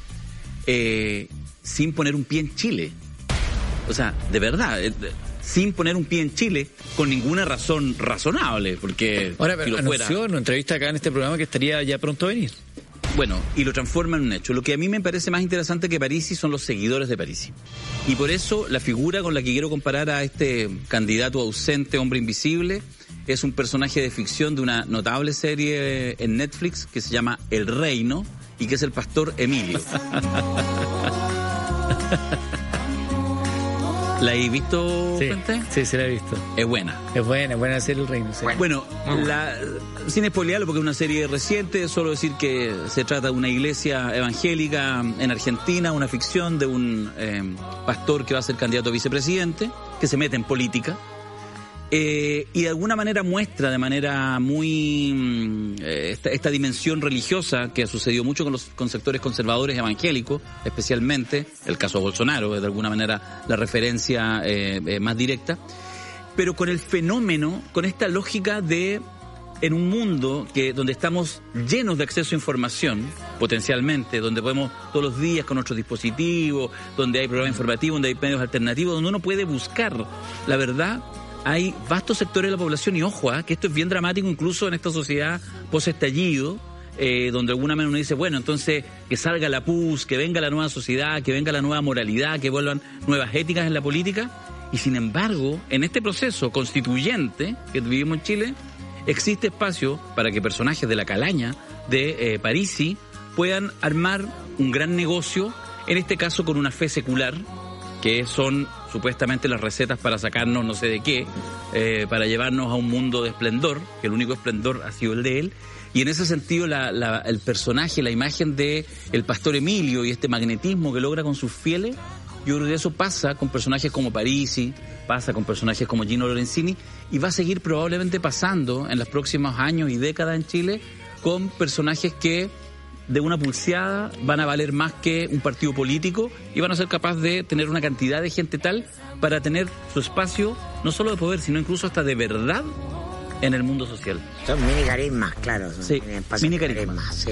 Ahí tenemos la tercera mirada para Franco París, la de Darío sobre el pastor Emilio de la serie El Reino, que se suma al hombre invisible de Alberto y el mendigo pidiendo limosna de Mirko. Les quiero decir que la cosa Nostra MB es trending topic nacional en este instante, primera tendencia. Y de ustedes, tres, el que primero aparece en, en tanto trending topics es yo el moderado. Mayol. Mayol es el primero, luego Macari y, y más atrás Quiroga. Quiroga no, no, No hay problema, no. Han lanzado un juicio tan devastador el día de hoy como. Me- me- me- mira, yo sabía lo que tenía que hacer era tirarle arriba al profe Artés, y con él, pero no, pero perdí el amor de mi mundo. Nos quedan Sebastián Sichel y nos queda también Boris, eh, o sea, eh, Boris, decirle Boris, nuestro productor, Gabriel Boric. Son los dos candidatos que nos van quedando. Y luego, la Cosa Nostra en vivo y en directo hace un análisis pormenorizado de la situación actual del presidente de la República. Y si queda tiempo, yo haré un análisis pormenorizado de Víctor Gutiérrez, director ejecutivo de este canal. Se tenía que decir y se dijo. ¡Oh! Ya está bueno ya. ¿Hasta cuándo nos ponen aquí ley mordaza? Que se sepa. ¿Hacemos la pausa? Perdón. No, haga como que no lo dije. Hacemos la pausa y el regreso está ahí. Al regreso les, bueno, les cuento lo bueno que es nuestro jefe. Hacemos la pausa y regresamos acá en Mentiras Verdaderas, 11 con 28 de la noche.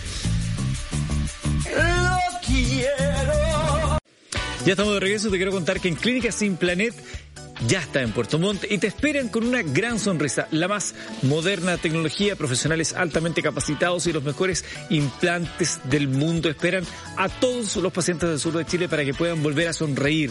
Su nueva sucursal se ubica en calle Serrano 220 Puerto Montt. Puedes llamar al teléfono 227590909 y agenda tu hora gratuita. También están en Iquique, Calama, Copiapó, Las Condes Vitacura, Providencia, San Miguel, Maipú, Puerto Montt y próximamente en Santiago Centro. Visítalos también en www.implanet.cl. Clínicas Implanet, líderes en implantología y odontología general. Esta noche en Mentiras Verdaderas estamos junto a la Cosa Nostra, que está celebrando dos años de vida y están celebrándolo con nosotros haciendo un análisis de todos los candidatos a la presidencia de la República y ya viene un análisis in extensum al presidente Sebastián Piñera. Acompáñame por acá porque nos van quedando dos candidaturas, señores. A saber, Gabriel Boric y Sebastián Sichel. Vamos a comenzar con la figura de Gabriel Boric. Mirko Macari, ¿cuál es la analogía cinematográfica que hace usted respecto a la candidatura de Gabriel Boric? A ver, esto es complejo, pero es muy interesante, creo yo. Tú sabes que hay un método que, eh, de sanación de los traumas familiares que se llama las constelaciones familiares. Mucha gente trabaja en eso. Y eso se basa en tratar de comprender el fenómeno del trauma y el conflicto en, eh, en un grupo, en este caso una familia, como un sistema. Y esta teoría, por cierto, es extrapolable también a eh, en la política y en este caso los candidatos a los siete candidatos serían desde el punto de vista del inconsciente del colectivo una significación de distintos roles, ¿no? Eh, y entonces descubrir el rol de cada uno dentro del sistema significa eh, comprender el sentido que va teniendo eh, el, eh, ese actuar en función de una totalidad, es decir, no como sujetos aislados, sino que en conjunto. Bueno, y es muy evidente a mi juicio que eh, Gabriel Boric está eh, sintiendo lo que Diego Portales calificó como el peso de la noche, que el peso del poder del Estado y, y básicamente la autoridad presidencial.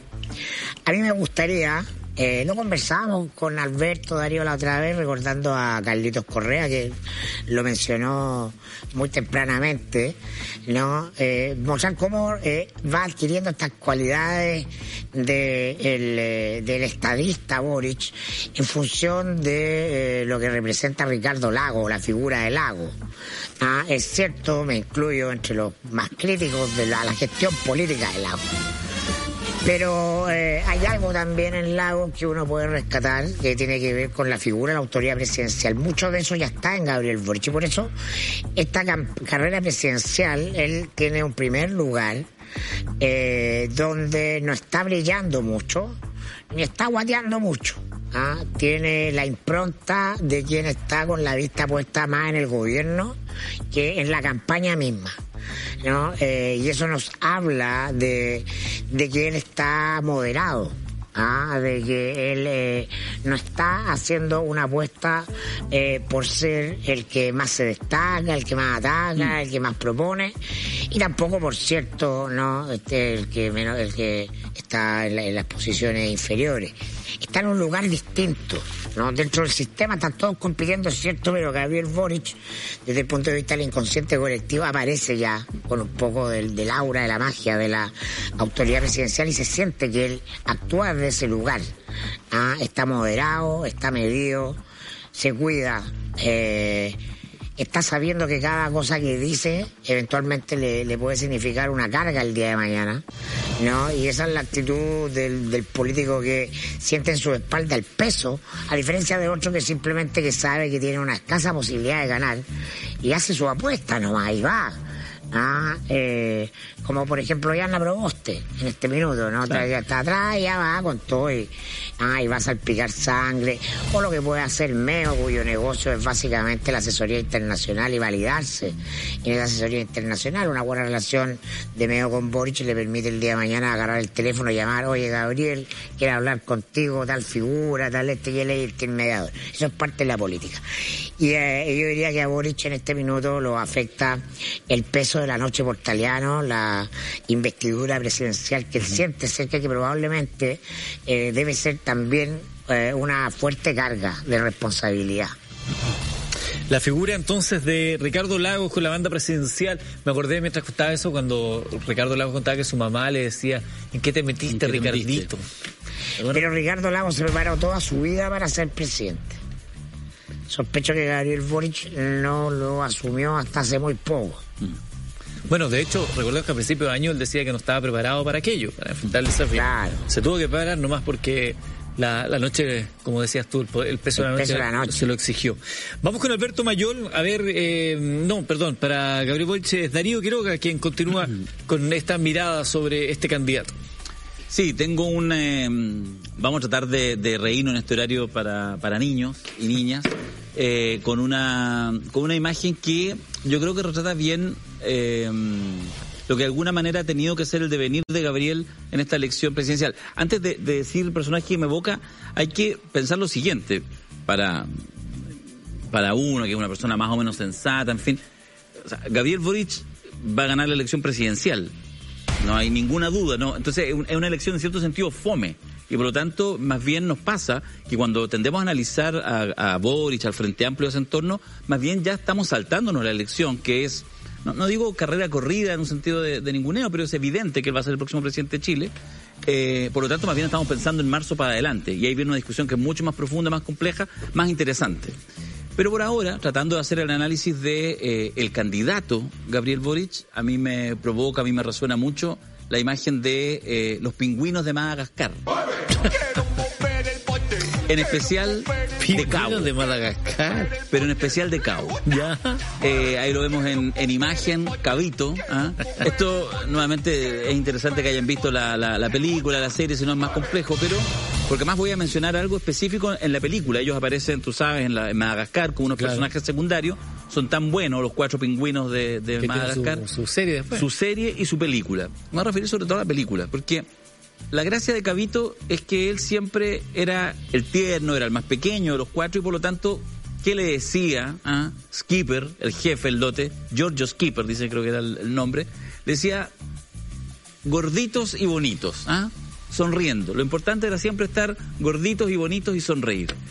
Y en ese sentido, no, no lo digo eh, eh, de manera ofensiva, es lo que ha sabido hacer Gabriel Boric a la perfección. Yo delante hablábamos con Alberto y le decía el tema de Gabriel y el árbol. Si es una genialidad, o sea, uno lo puede ningunear, pero en esas genialidades, que no solamente son obras de publicistas, probablemente la idea sí, pero que eh, encuentran a alguien que adecuadamente representa ese lugar.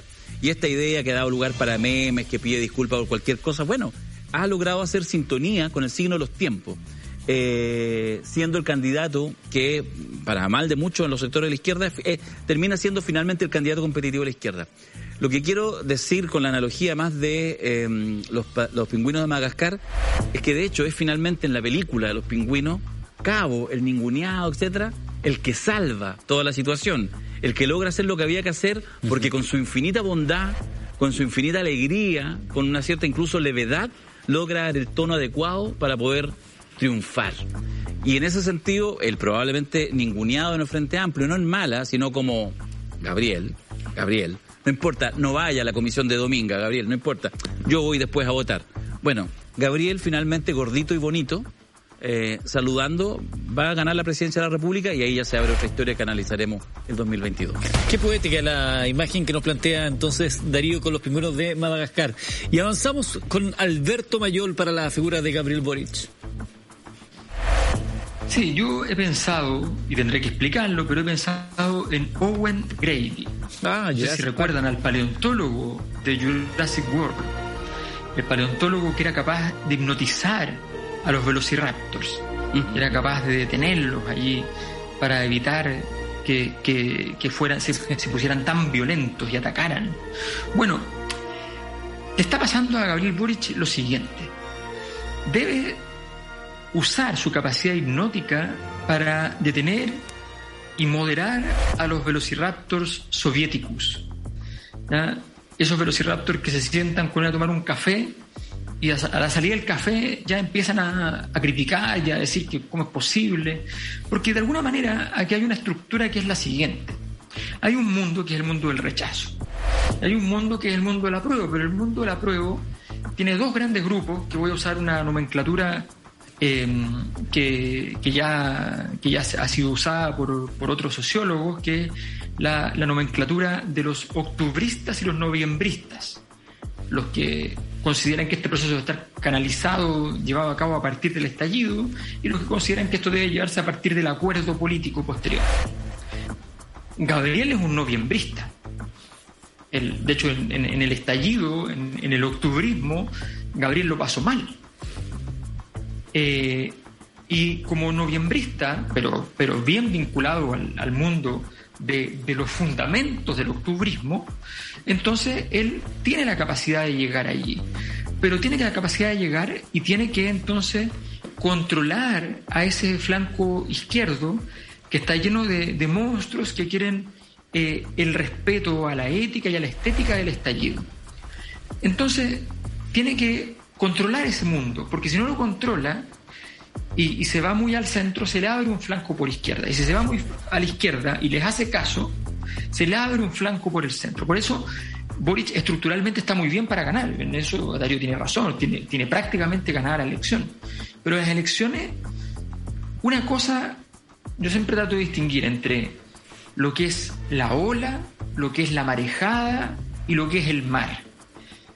Y normalmente las cosas que pasan en la, en la política son olas y a veces marejadas. Pero a veces lo que cambia es el mar. Cuando cambia el mar, da lo mismo lo que hay adentro porque todo cambió. Y, y Boric en este momento todavía eh, las cosas han cambiado bastante, pero no han cambiado el mar. Hay marejada. Puede caer el presidente Piñera, puede terminar la candidatura de Sebastián Sichel y salir incluso eventualmente del escenario. O sea, todo eso puede pasar. Pero Gabriel Boric todavía no se le mueve el mar, pero podría moverse el mar. Y eso cambiaría totalmente la historia. Por eso, de momento, Boric está ahí controlando los velociraptors con su mano poderosa y su cerebro potente, tratando de controlar al octubrismo radical de los velociraptors soviéticos. Owen Grady entonces para Gabriel Boric y nos vamos de inmediato con Sebastián Sichel, el último de los candidatos, Mirko Macari. A mí me, me recuerda una imagen de nuestro clásico fundante, el padrino, eh, cuando los hijos con leones están en la casa, el padrerío en el hospital, ¿no? Eh, y llega un mensaje siciliano, un pescado envuelto en el chaleco antibala de Luca Brasi, porque eh, le explican a Sony que Luca Brasi duerme con los peces. Bueno, Sebastián Sichel duerme con los peces. Eh, esto no significa que no vaya a terminar la carrera, es un animal de poder. Sichel en el sentido de tener eh, voluntad, de seguir adelante, pero políticamente está muerto. eh, porque está impactado en la línea de flotación ah, del espíritu de esta época que es eh, la impugnación de todo lo espurio, de- de todo lo que es el concubinato entre la política y los negocios. Y como él abrió una fisura en, en, eh, su apuesta política al presentar su biografía como un perdedor de la sociedad, del sistema transformado en ganador, uno como usted que viene de abajo, ¿no? Y en esta segunda etapa, eh, ya de fuera de la primaria, en la presidencial misma, le dieron vuelta al relato a, eh, el político de siempre, el que está metido eh, en la trastienda, en el, eh, backstage, en, eh, algo oscuro entre la política y los negocios, está eh, políticamente muerto. Eh, porque partió de guapo, eh, apostó a tratar de desarrollar una musculatura eh, que era lo que le pedían eh, sus padrinos, ¿no? Los, em- los empresarios que lo apadrinaron, que mostrara liderazgo frente a los políticos del sector que se desbandaban y que estaban dispuestos a apoyar los retiros. Entonces guapió eh, y ahora que necesita agua, eh, ese guapeo le juega en contra, los partidos no están dispuestos, no tienen afecto, no lo reconocen como líder, simplemente hay algo pragmático de que necesitan una cara para ir a, llevar al, al, cartel del candidato a diputado, del candidato a senador, pero tampoco es la mejor cara, ¿ah? y por lo tanto eh, se apresta a, a morir con los peces. A morir con los peces, la imagen de ese pescado envuelto en Diario del Padrino 1 es la que nos plantea Mirko Macari. ¿Qué dice Darío? Eh, la verdad que, bueno, la constatación de la, de la muerte política en esta carrera de, de Sebastián, de, de Sebastián Sichel es, es- es indudable, es evidente, es nítida. Pero la pregunta es por qué. Y yo creo que, perdona, con un poquito de agua. Se, Sí. se emociona. Oh, Quiroga, ¿no? Está hablando de su Nunca pensé que lo vería tan afectado. fue, fue amigo de Sichel. Fue, fue un amigo de Sichel. Sí, fuimos, fuimos compañeros en la universidad. ¿Lobby? ¿Ah? ¿Del lobby? Yo conté hace algún tiempo atrás, tendrán que buscarlo porque lo conté en un, en un podcast La Cosa Nostra, una historia divertida que en realidad la contamos hace como un año y visto lo visto. Eh, busquen esa desclasificación, esa historia, porque la verdad yo creo que va a hablar todo el personaje de algunas maldades que uno hace en la universidad y que de repente las sigue haciendo, entonces cuando ya es candidato a presidente ya no... No, hay que, hay que tener sentido de ubicuidad. El, a mí me parece, yo lo veo a Sebastián Sichel más que, que con- constatar, insisto, su, su defunción, es contar por qué.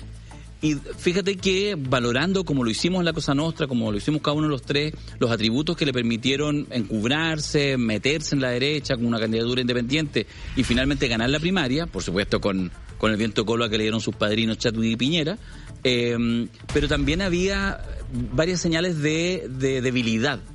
Y yo lo enfoco en este personaje notable que hace Woody Allen en una de sus películas ya hace más de 30 años, que es Selig. ¿Ah? Este, este personaje que adoptaba la personalidad de la persona con la que estaba, del lugar en el que estaba.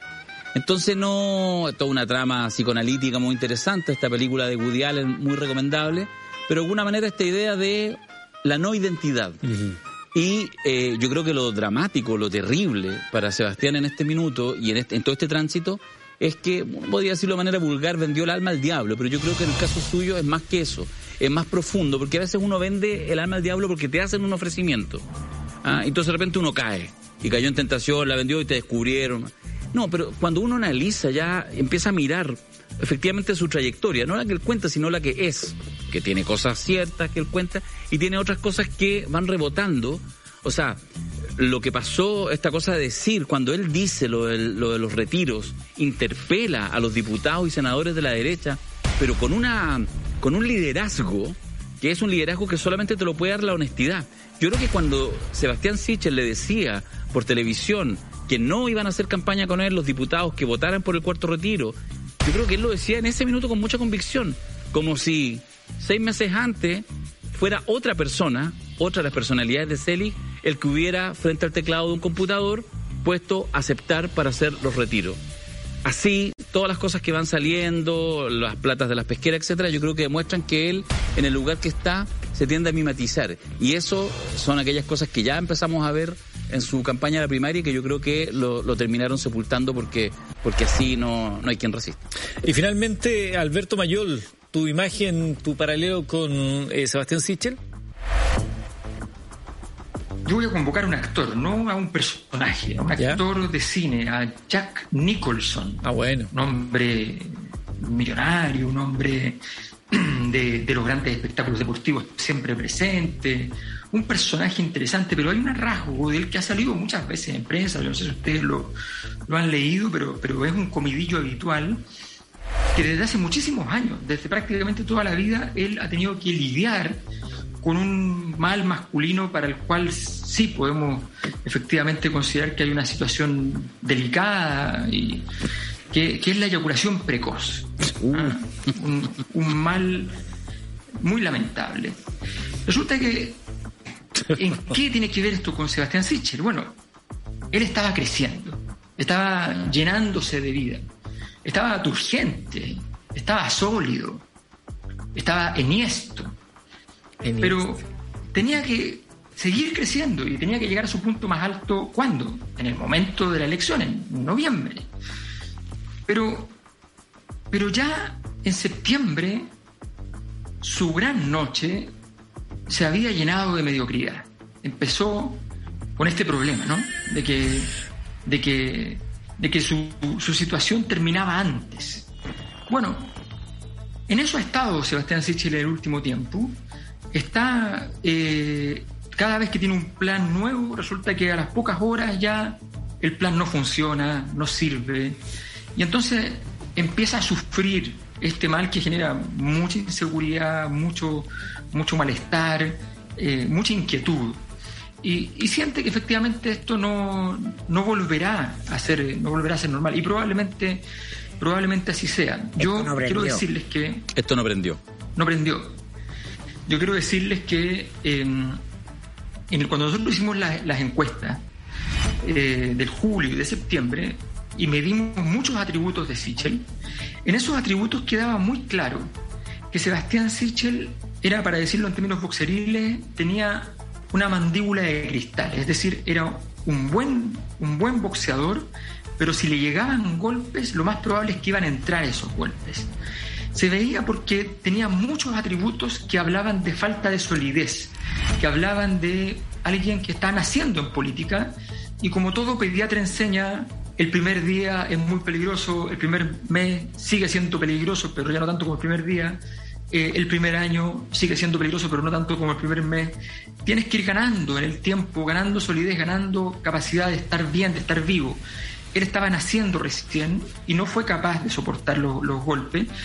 Esto lo- yo les decía que efectivamente me encontré con Joaquín Lavín, en- tuve que ir a Madrid hoy día y me encontré con él en la calle y conversamos dos minutos, tres minutos. Esto lo conversé con él, le, le- le conté estos datos que habían salido en la Cosa Nostra, que revelaban que él tenía menos votos, pero que tenía la capacidad de aguantar hasta el final, y Sichel tenía más votos y no tenía la capacidad de aguantar hasta el, hasta el final. No fue, debo, debo aclararlo, ¿ah? porque apareció en redes sociales gente que ya se subió al- a la cuestión. No fue una ironía cuando dije fue una broma, de hecho no era no es cierto cuando que, que yo dijera que él mencionó a, a Piñera y el helicóptero. No, no fue así. Yo lo, lo digo porque sé que en política hay una cosa que son los conflictos internos, ¿no? Los conflictos internos son muy importantes. Cuando a, a Lavín le dieron el Ministerio de Educación, Piñera sabía que se estaba deshaciendo de Lavín. ¿ya? Cuando, cuando Sichel le ganó a, a, a Lavín, Piñera estaba feliz porque le ganaron a Lavín, no solo porque ganó Sichel, estaba feliz porque le ganaron a Lavín. Pero en el mirar de quién te burlaste, que es un gran karma de la historia humani- de la humanidad, entonces ahora sonríe Lavín. No me lo dijo, pero yo asumo que sonríe y mira a Piñera y le dice, mira, a ver, a ver si sales de esta. Por eso hice la broma, pero es solo una broma. Vuelvo con Sichel, Jack Nicholson, la eyaculación precoz. La verdad es que Sichel no va a dar el ancho para una noche de amor con la sociedad chilena y entonces tendrán que ver quienes están con él qué hacen ahora con esto que ya no es un miembro, sino que es un bulto. Terminó antes de tiempo, por decirlo así, ¿no? Entonces, para Sebastián Sichel, Mirko lo asocia con ese pescado envuelto en diario, Darío con Woody Allen interpretando el personaje de Selig y eh, Alberto con Jack Nicholson y esta eyaculación precoz. Eh, Juan Francisco decía que eh, Sebastián Sichel era como Pierno Doyuna, el personaje de los monitos animados que todos sus planes, notable, todos sus planes fracasados. favorito. Pero Antonia dice, cuidado, que eh, Sebastián Sichel es como todos los personajes de Los.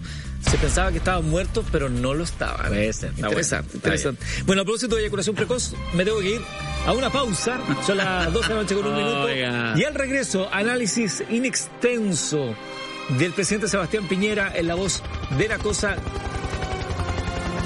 de la. de, la cosa nuestra. Ya regresamos, señores.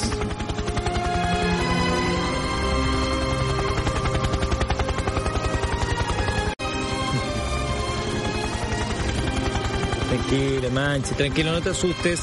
El helicóptero no viene por ti, Manchis, tranquilidad. Te quiero contar a ti y a todos los amigos que nos están sintonizando esta noche que nos permiten ser Trending Topic número uno, permiso Manchis. Que estamos ya de vuelta. Cuando son las 11 de la noche con, o sea, las 12 de la noche ya, con 12 minutos ya técnicamente es día jueves. Perfecto. No debía El darse un día abrazo jueves, cuando comienza el último día de mentira, ¿verdad? Por lo demás, Ah, sí, que- porque somos un programa moderno que trabaja de lunes a jueves. Y vamos ahora a darle paso a la cosa nuestra que ya ha analizado a todos los candidatos y de hecho en comerciales se han tenido que comer los comentarios de la- los seguidores de muchos de ellos, ofendidos, molestos, iracundos, rubicundos algunos, por los comentarios que se, eh, se vertieron en la primera parte del programa. Y ahora prepárense los seguidores de Sebastián Piñera porque serán cargos justamente Pero en, no hay. con la estética, ¿no hay? No. Eso, no, eso es fácil, reconozcamos. con la estética, con la mirada, con el prisma del padrino, una mirada a lo que será eh, la figura de Sebastián Piñera. Porque si bien se le- siempre se le suele asociar, se le ha dicho acá en más de una oportunidad con Fredo Corleone, Piñera en realidad tiene algo de los tres hijos de, Don Vito, ¿no? Por ello vamos a hacer esta, este análisis eh, desde esa perspectiva de los tres hermanos. Alberto Mayol, comenzamos contigo. Sí, vamos a partir por el lado, digámoslo así, digámoslo así, el lado bonito de- de la historia de Sebastián Piñera, la parte exitosa. El momento en que Piñera logra convertirse en un pequeño Michael Corleone, alguien que es capaz de administrar poder y es capaz de, de construir fortuna y poder político. Bueno, Sebastián Piñera llega después de varios nubarrones, donde recaudó, en todo caso, recaudó una cierta cantidad de dinero a los años, al año 90, em, con cierta capacidad de haber pisado la política, había sido jefe de campaña de la candidatura de Nambiji Buk a la presidencia de la República, em, que le va mal a esa candidatura, eh, se le, entra el frafra de Rasuri, en fin. Eh, y había, en sus negocios previos, había logrado recaudar, había recaudado unos 70 millones de dólares, que no es poco, pero en el mundo de los millonarios es despreciable. Yo sé que es mucho más de lo que uno se puede ganar en, en, el kino, en la lotería, qué sé yo, pero porque uno dice que gana dos, tres, cuando mucho millones de dólares, bueno, estos son 70, no, pero, pero tenía eso, año 90. Y había logrado procurarse una senaturía, porque ustedes saben que parte de lo que se comentaba de estas noticias sobre las leyes ad hoc tienen que ver fundamentalmente con que la negociación dentro de los partidos es la clave, o era la clave para ganar una, una elección, más que los votos. Entonces, Piñera se procuró una candidatura que le permitiera ser senador y fue senador. Y de ahí para adelante, él empezó a mezclar formidablemente, con mucha astucia, tal como Michael Corleone combina los negocios de la mafia con el Vaticano, el Estado y los negocios. Son famosísimos los conjuntos de anécdotas de todo el mundo que lo conoce, en el mundo, en, en el mundo económico, de su capacidad de ir y procurarse eh, condiciones objetivas favorables para el tipo de negocios que él hacía. Él, la reforma tributaria, la única reforma tributaria que se hizo durante la transición a inicios de los años 90, él pidió estar allí y poder estar, pidió estar en la cocina. Allí estuvo. Empezó a construir fortuna. Y por eso pasó estos 70 millones de dólares que, les insisto, dentro del mundo de los súper ricos, eh, no, es, no es un súper rico, de hecho, es solo un rico. Bueno, pasa a tener lo que hoy día se estima en unos 3 mil millones de dólares. Es decir, como si ustedes durante 35 años eh, ganaran mil millones de pesos cada semana. Bueno, ese, ese es el patrimonio de, de Sebastián Piñera hoy día. Y entonces él logró en algún momento convertirse en este Michael Corleone que empezó a tener poder político y luego ya en el paroxismo de eso no solo fue senador, se retira del Senado, busca camino presidencial, no encuentra camino presidencial, lo pasa, lo pasa un poco mal y entonces se inventa un camino, entra a Colo Colo, a la propiedad de Colo Colo, se compra un canal de televisión, empieza a ver cómo arma su, su siguiente etapa. En algún momento le preguntan, le están entrevistándolo en, en televisión y le dicen, allá tiene que mirar, esa es su cámara, don Sebastián. Y él mira y dice, sí, esa y esa y esa también, o sea, son todas mías. Bueno, efectivamente empieza a procurarse hasta que finalmente logra llegar a la presidencia de la República una vez. Y si faltaba una demostración de sus capacidades políticas, luego de haber salido pésimo su primer gobierno, sale por segunda vez. Bueno, ese es Sebastián Piñera, el lado Michael Corleone, el lado, el lado exitoso en política, el lado más amable, el lado más interesante de su historia. Pero desgraciadamente para él no solo fue Michael, sino que también fue Sony y Fredo. Ahí está la mirada de Alberto Mayor sobre el presidente de la República, ema- em- eh, hermanándolo con Michael Corleone. Pero Fredo Corleone tiene mucho que decir, Darío Quiroga. Sí, yo, yo escuchando lo que recién decía Alberto, eh, en este minuto es un ejercicio realmente de un, de un académico de fuste como, como Alberto, ser capaz de sacar la espesura y reconocer aquello de Michael Corleone que tiene Piñera. Yo lo recomendaría a sus asesores, al apoyo Día, quien sea, que recorten eso porque es probablemente lo único bueno que van a escuchar de Piñera en estos últimos tiempos y en el futuro. El, mira, voy a aprovechar de aprovechar la oportunidad de mi cámara a mostrar este libro, porque hoy en la mañana me tomé, me junté a tomar un café con eh, con eh, Víctor Herrero, ah, que recién lo mencionaba, que sacó un libro junto con eh, Laura Laura, Landeta. Que se llama La Revuelta. El libro todavía me lo entregó hoy día algunas personas en, en- en exclusiva. Entiendo que pasado mañana lo lanzan, ya está en, en librería. ¿Y por qué lo saco a colación? Además de, de poder saludar a nuestro amigo Víctor Herrero y su maravilloso trabajo que hace dirigiendo Interferencia, es que esta idea de la revuelta, lo de octubre del 2019, marca justamente la dimensión de Fredo. Lo de Fredo tiene un momento específico en que Piñera nunca más se pudo sacar la estampa de este, del hermano torpe, del hermano tonto, eh, del hermano que no entiende la jugada de los hijos de Don Vito Corleone y que justamente muere ah, eh, eh, finalmente asesinado por los propios ah, en el fondo de un, de un lago. Y ese momento fue el 18 de octubre del 2019 y de manera más específica a eso a las 23 horas y en un lugar específico, una pizzería en Vitacura, donde junto a sus, eh, celebrando el cumpleaños un nieto, Un nieto, sí. o a un socio, depende cuál es la dimensión que podamos ver, digamos, Ah, claro. pero quizás era una junta de accionistas, pero bueno, entiendo que fue un, un cumpleaños infantil.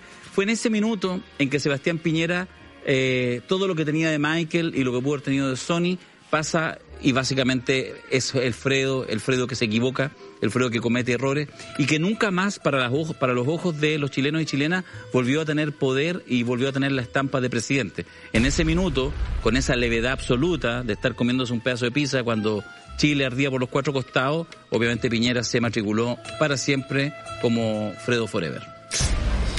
Ahí, recordando el incidente de las pizzas, que ya en las próximas semanas no se, se conmemora otra otra año más de, aquel 18 de octubre. Nos queda la mirada de Sonny Corleone, el tercero de los hijos, Mirko Macari.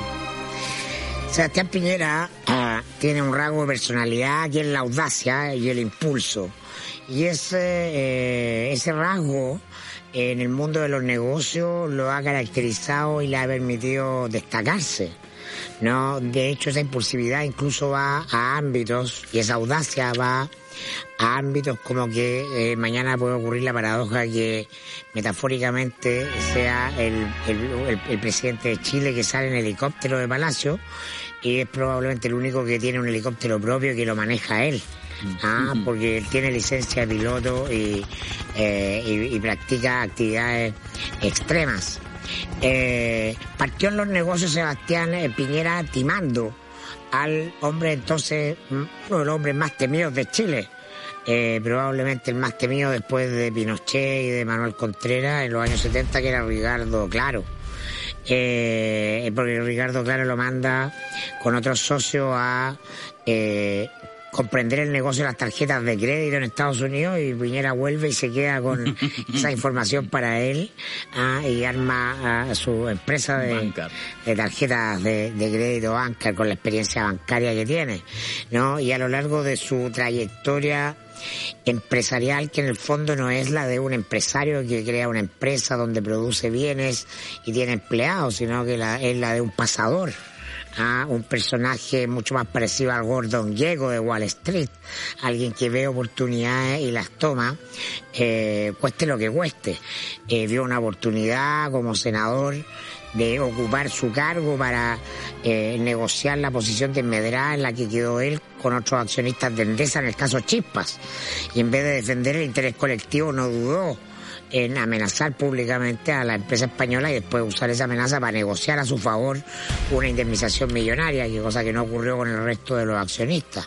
Ocurrió con las cláusulas de las empresas zombies. Fue tan audaz de usar su eh, eh, eh, rol de presidente de la Comisión de Hacienda del Senado para negociar una reforma tributaria que necesitaba el gobierno de Elwin y en esa reforma tributaria incluir una cláusula a través de la cual se ganó miles de millones en eh, evasión, elusión, perdón, de impuestos junto a otros grandes empresarios. Eso fue lo de la empresa eh, zombie. Fue tan audaz que a los 29 minutos de haber recibido la información de que eh, las acciones de LAN iban a subir, producto de, de estar en un directorio de LAN, él toma un teléfono y pide, eh, contra la ley del mercado de valores, comprar acciones de LAN.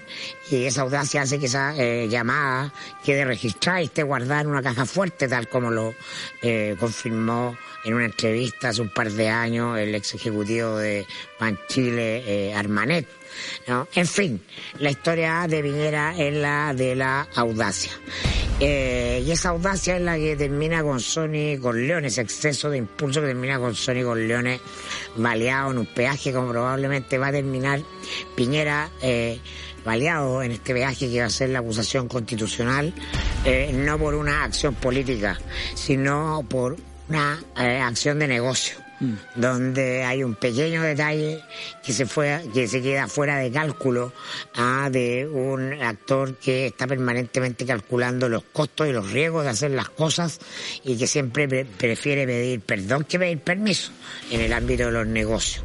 Pero ocurrió eh, que cambió el contexto ah, eh, el contexto con el cual esto era aceptado eh, tolerado eh, despreciado pero no cuestionado gravemente. Y hoy día eh, simplemente la guinda de la torta que eh, permite que eh, todas las instituciones de Chile reivindiquen el mal nombre que tienen cada una de ellas, probablemente llevando al altar de sacrificio al volcán a la figura, la única figura que sea capaz de, de calmar, de conjurar eh, este malestar con el todo el despliegue institucional. La Fiscalía, eh, que ha sido cómplice con este fiscal nacional de la impunidad en los casos de las platas políticas y todo, eh, que está fuertemente cuestionado, ve la oportunidad de lavar su imagen, ¿no? Y abre eh, contra la cosa juzgada decretada por la Suprema, reabre el caso eh, de la minera Dominga. Lo mismo puede ocurrir con los partidos políticos, con las instituciones como el Senado, eh, con el Servicio de Impuestos Internos. ¿Ah? Están todos en el suelo, están todos acusados por una ciudadanía indignada por este contubernio entre política y negocios. Se pueden salvar y, todos ahora. eh, y Piñera, a la entrega de Piñera, la cabeza de Piñera puede significar que todo el resto eh, se salve. ¿ah? Una figura sacrificial ¿no? Eh, que puede terminar agredida en el peaje porque un asunto aparentemente menor, una tercera cláusula de un contrato de venta ¿ah? por una cifra que era la menor de todas, ¿no? simplemente encaja con el relato político. Tres miradas desde la perspectiva de los eh, los hijos, ¿no? Dentro de la estructura del padrino para entender la figura del presidente de la República en un momento complejo, cuando hay una acusación constitucional en su contra que está avanzando y también hay una investigación en tribunales que podrían llevar de un modo u otro a la destitución del presidente de la República, una cuestión eh, que si bien es institucional porque está dentro del- de la Constitución de la República, sería inédita. Por lo pronto ya el presidente, el presidente que ha tenido dos acusaciones constitucionales durante su mandato. Creo que hemos podido revisar en la voz de la cosa Eduardo, Nostra- disculpa.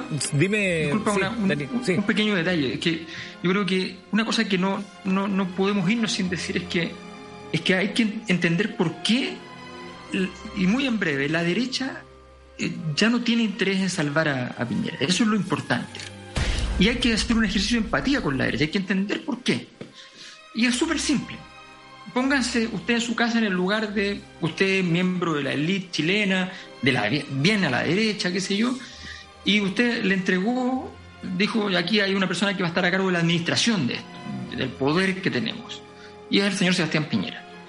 Y te devuelve, destruido el sistema de, AFP, destruida la élite que funcionaba, o sea, a ti mismo, destruida la constitución política del 80, destruido el modelo de economía de mercado y del Estado subsidiario, destruido el régimen tributario que era beneficioso para los más ricos, que había participado en la creación de ese, de ese- destruida la- los elementos sacros de la vida social que eran de alguna manera vinculaban con la élite, como el metro, la- las obras cre- creadas por el Estado que funcionan. Eh, destruida el, el régimen cultural, legal, eh, pero no solo legal, sino que cultural también, de cuántas horas hay que trabajar a la semana. Destrui- destruido el poder de la, de, la, de la iglesia, la educación de mercado, destruida por completo entonces el imaginario de un Chile de gente blanca, ni siquiera mestiza, sino que blancos. Todo eso destruido. Y el orden constitucional de 200 años, todo eso destruido. Bueno, uno tiene que entender. efectivamente, la derecha está muy molesta con Sebastián Piñera, le está, entre- le está entregando un desastre, un desastre. Entonces yo creo que es importante comprender, comprender esa naturaleza de fondo de la, de, la, de la crisis que vive hoy día Sebastián Piñera y la razón por la cual ustedes no escuchan en ninguna parte mucha gente gritando y diciendo no puede ser que le hagan esto al presidente de la República, sino que más bien dicen, mira, a mí no me parece, hay que estudiarlo, pero no me parece, porque a última hora ocurrirá que un par de votos, no van a ser todos, no va a ser, van a ser un par de votos lo suficiente para que, para que se apruebe en el Senado, se aprobará y rápidamente se ejecutará la acción de salida. Porque lo último que queda en pie, como eh, zombie, pero queda en pie es la institución presidencial. ¿no? Lo último sagrado que queda, y por eso es lo más importante, más que la constitución, que la AFP, que, que todo lo que mencionó Alberto. Interesante, muy interesante las miradas que hemos conocido esta noche y ah, creo que ha sido una gran manera de cerrar este episodio de La Cosa Nostra acá con un modo distinto, ¿no? No hicimos Padrino Awards esta vez, pero sí tuvimos esta mirada de los candidatos presidenciales del presidente de la República en la voz de La Cosa Nostra. Para aquellos que han mandado sus eh, comentarios haciendo la relación entre los candidatos presidenciales y... mm, y diversos momentos del cine. Eh, Darío Quiroga luego le dirá por interno quiénes son los ganadores de las cinco entradas dobles para los seminarios de eh, La Cosa Nostra. Sí, Muy- vamos, a, vamos, a, vamos a enviar mañana a las 8 de la mañana, van a estar eh, publicados en Twitter, así que para que lo vean ahí, los ganadores, las y los ganadores para estas cinco invitaciones dobles para el seminario que parte mañana. Entonces, si a las 8.1 usted no es, puede ir a la página seminarioslacosanostra.cl y adquirir su pase para acompañarnos en un seminario que va a estar de rechupete. Darío, Mirko, Alberto, muchas gracias. Un abrazo a los tres. Gracias, Eduardo. Y a ustedes Gracias, también. gracias, Eduardo. Agradecerles como siempre la sintonía y la posibilidad que nos dan entrar a su casa y, y hacer mentiras verdaderas todos juntos. Será hasta mañana jueves o hasta hoy día jueves, ya son las dos y media de la noche. Que estén muy bien, que descanse. Será hasta, hasta más tarde. Chao.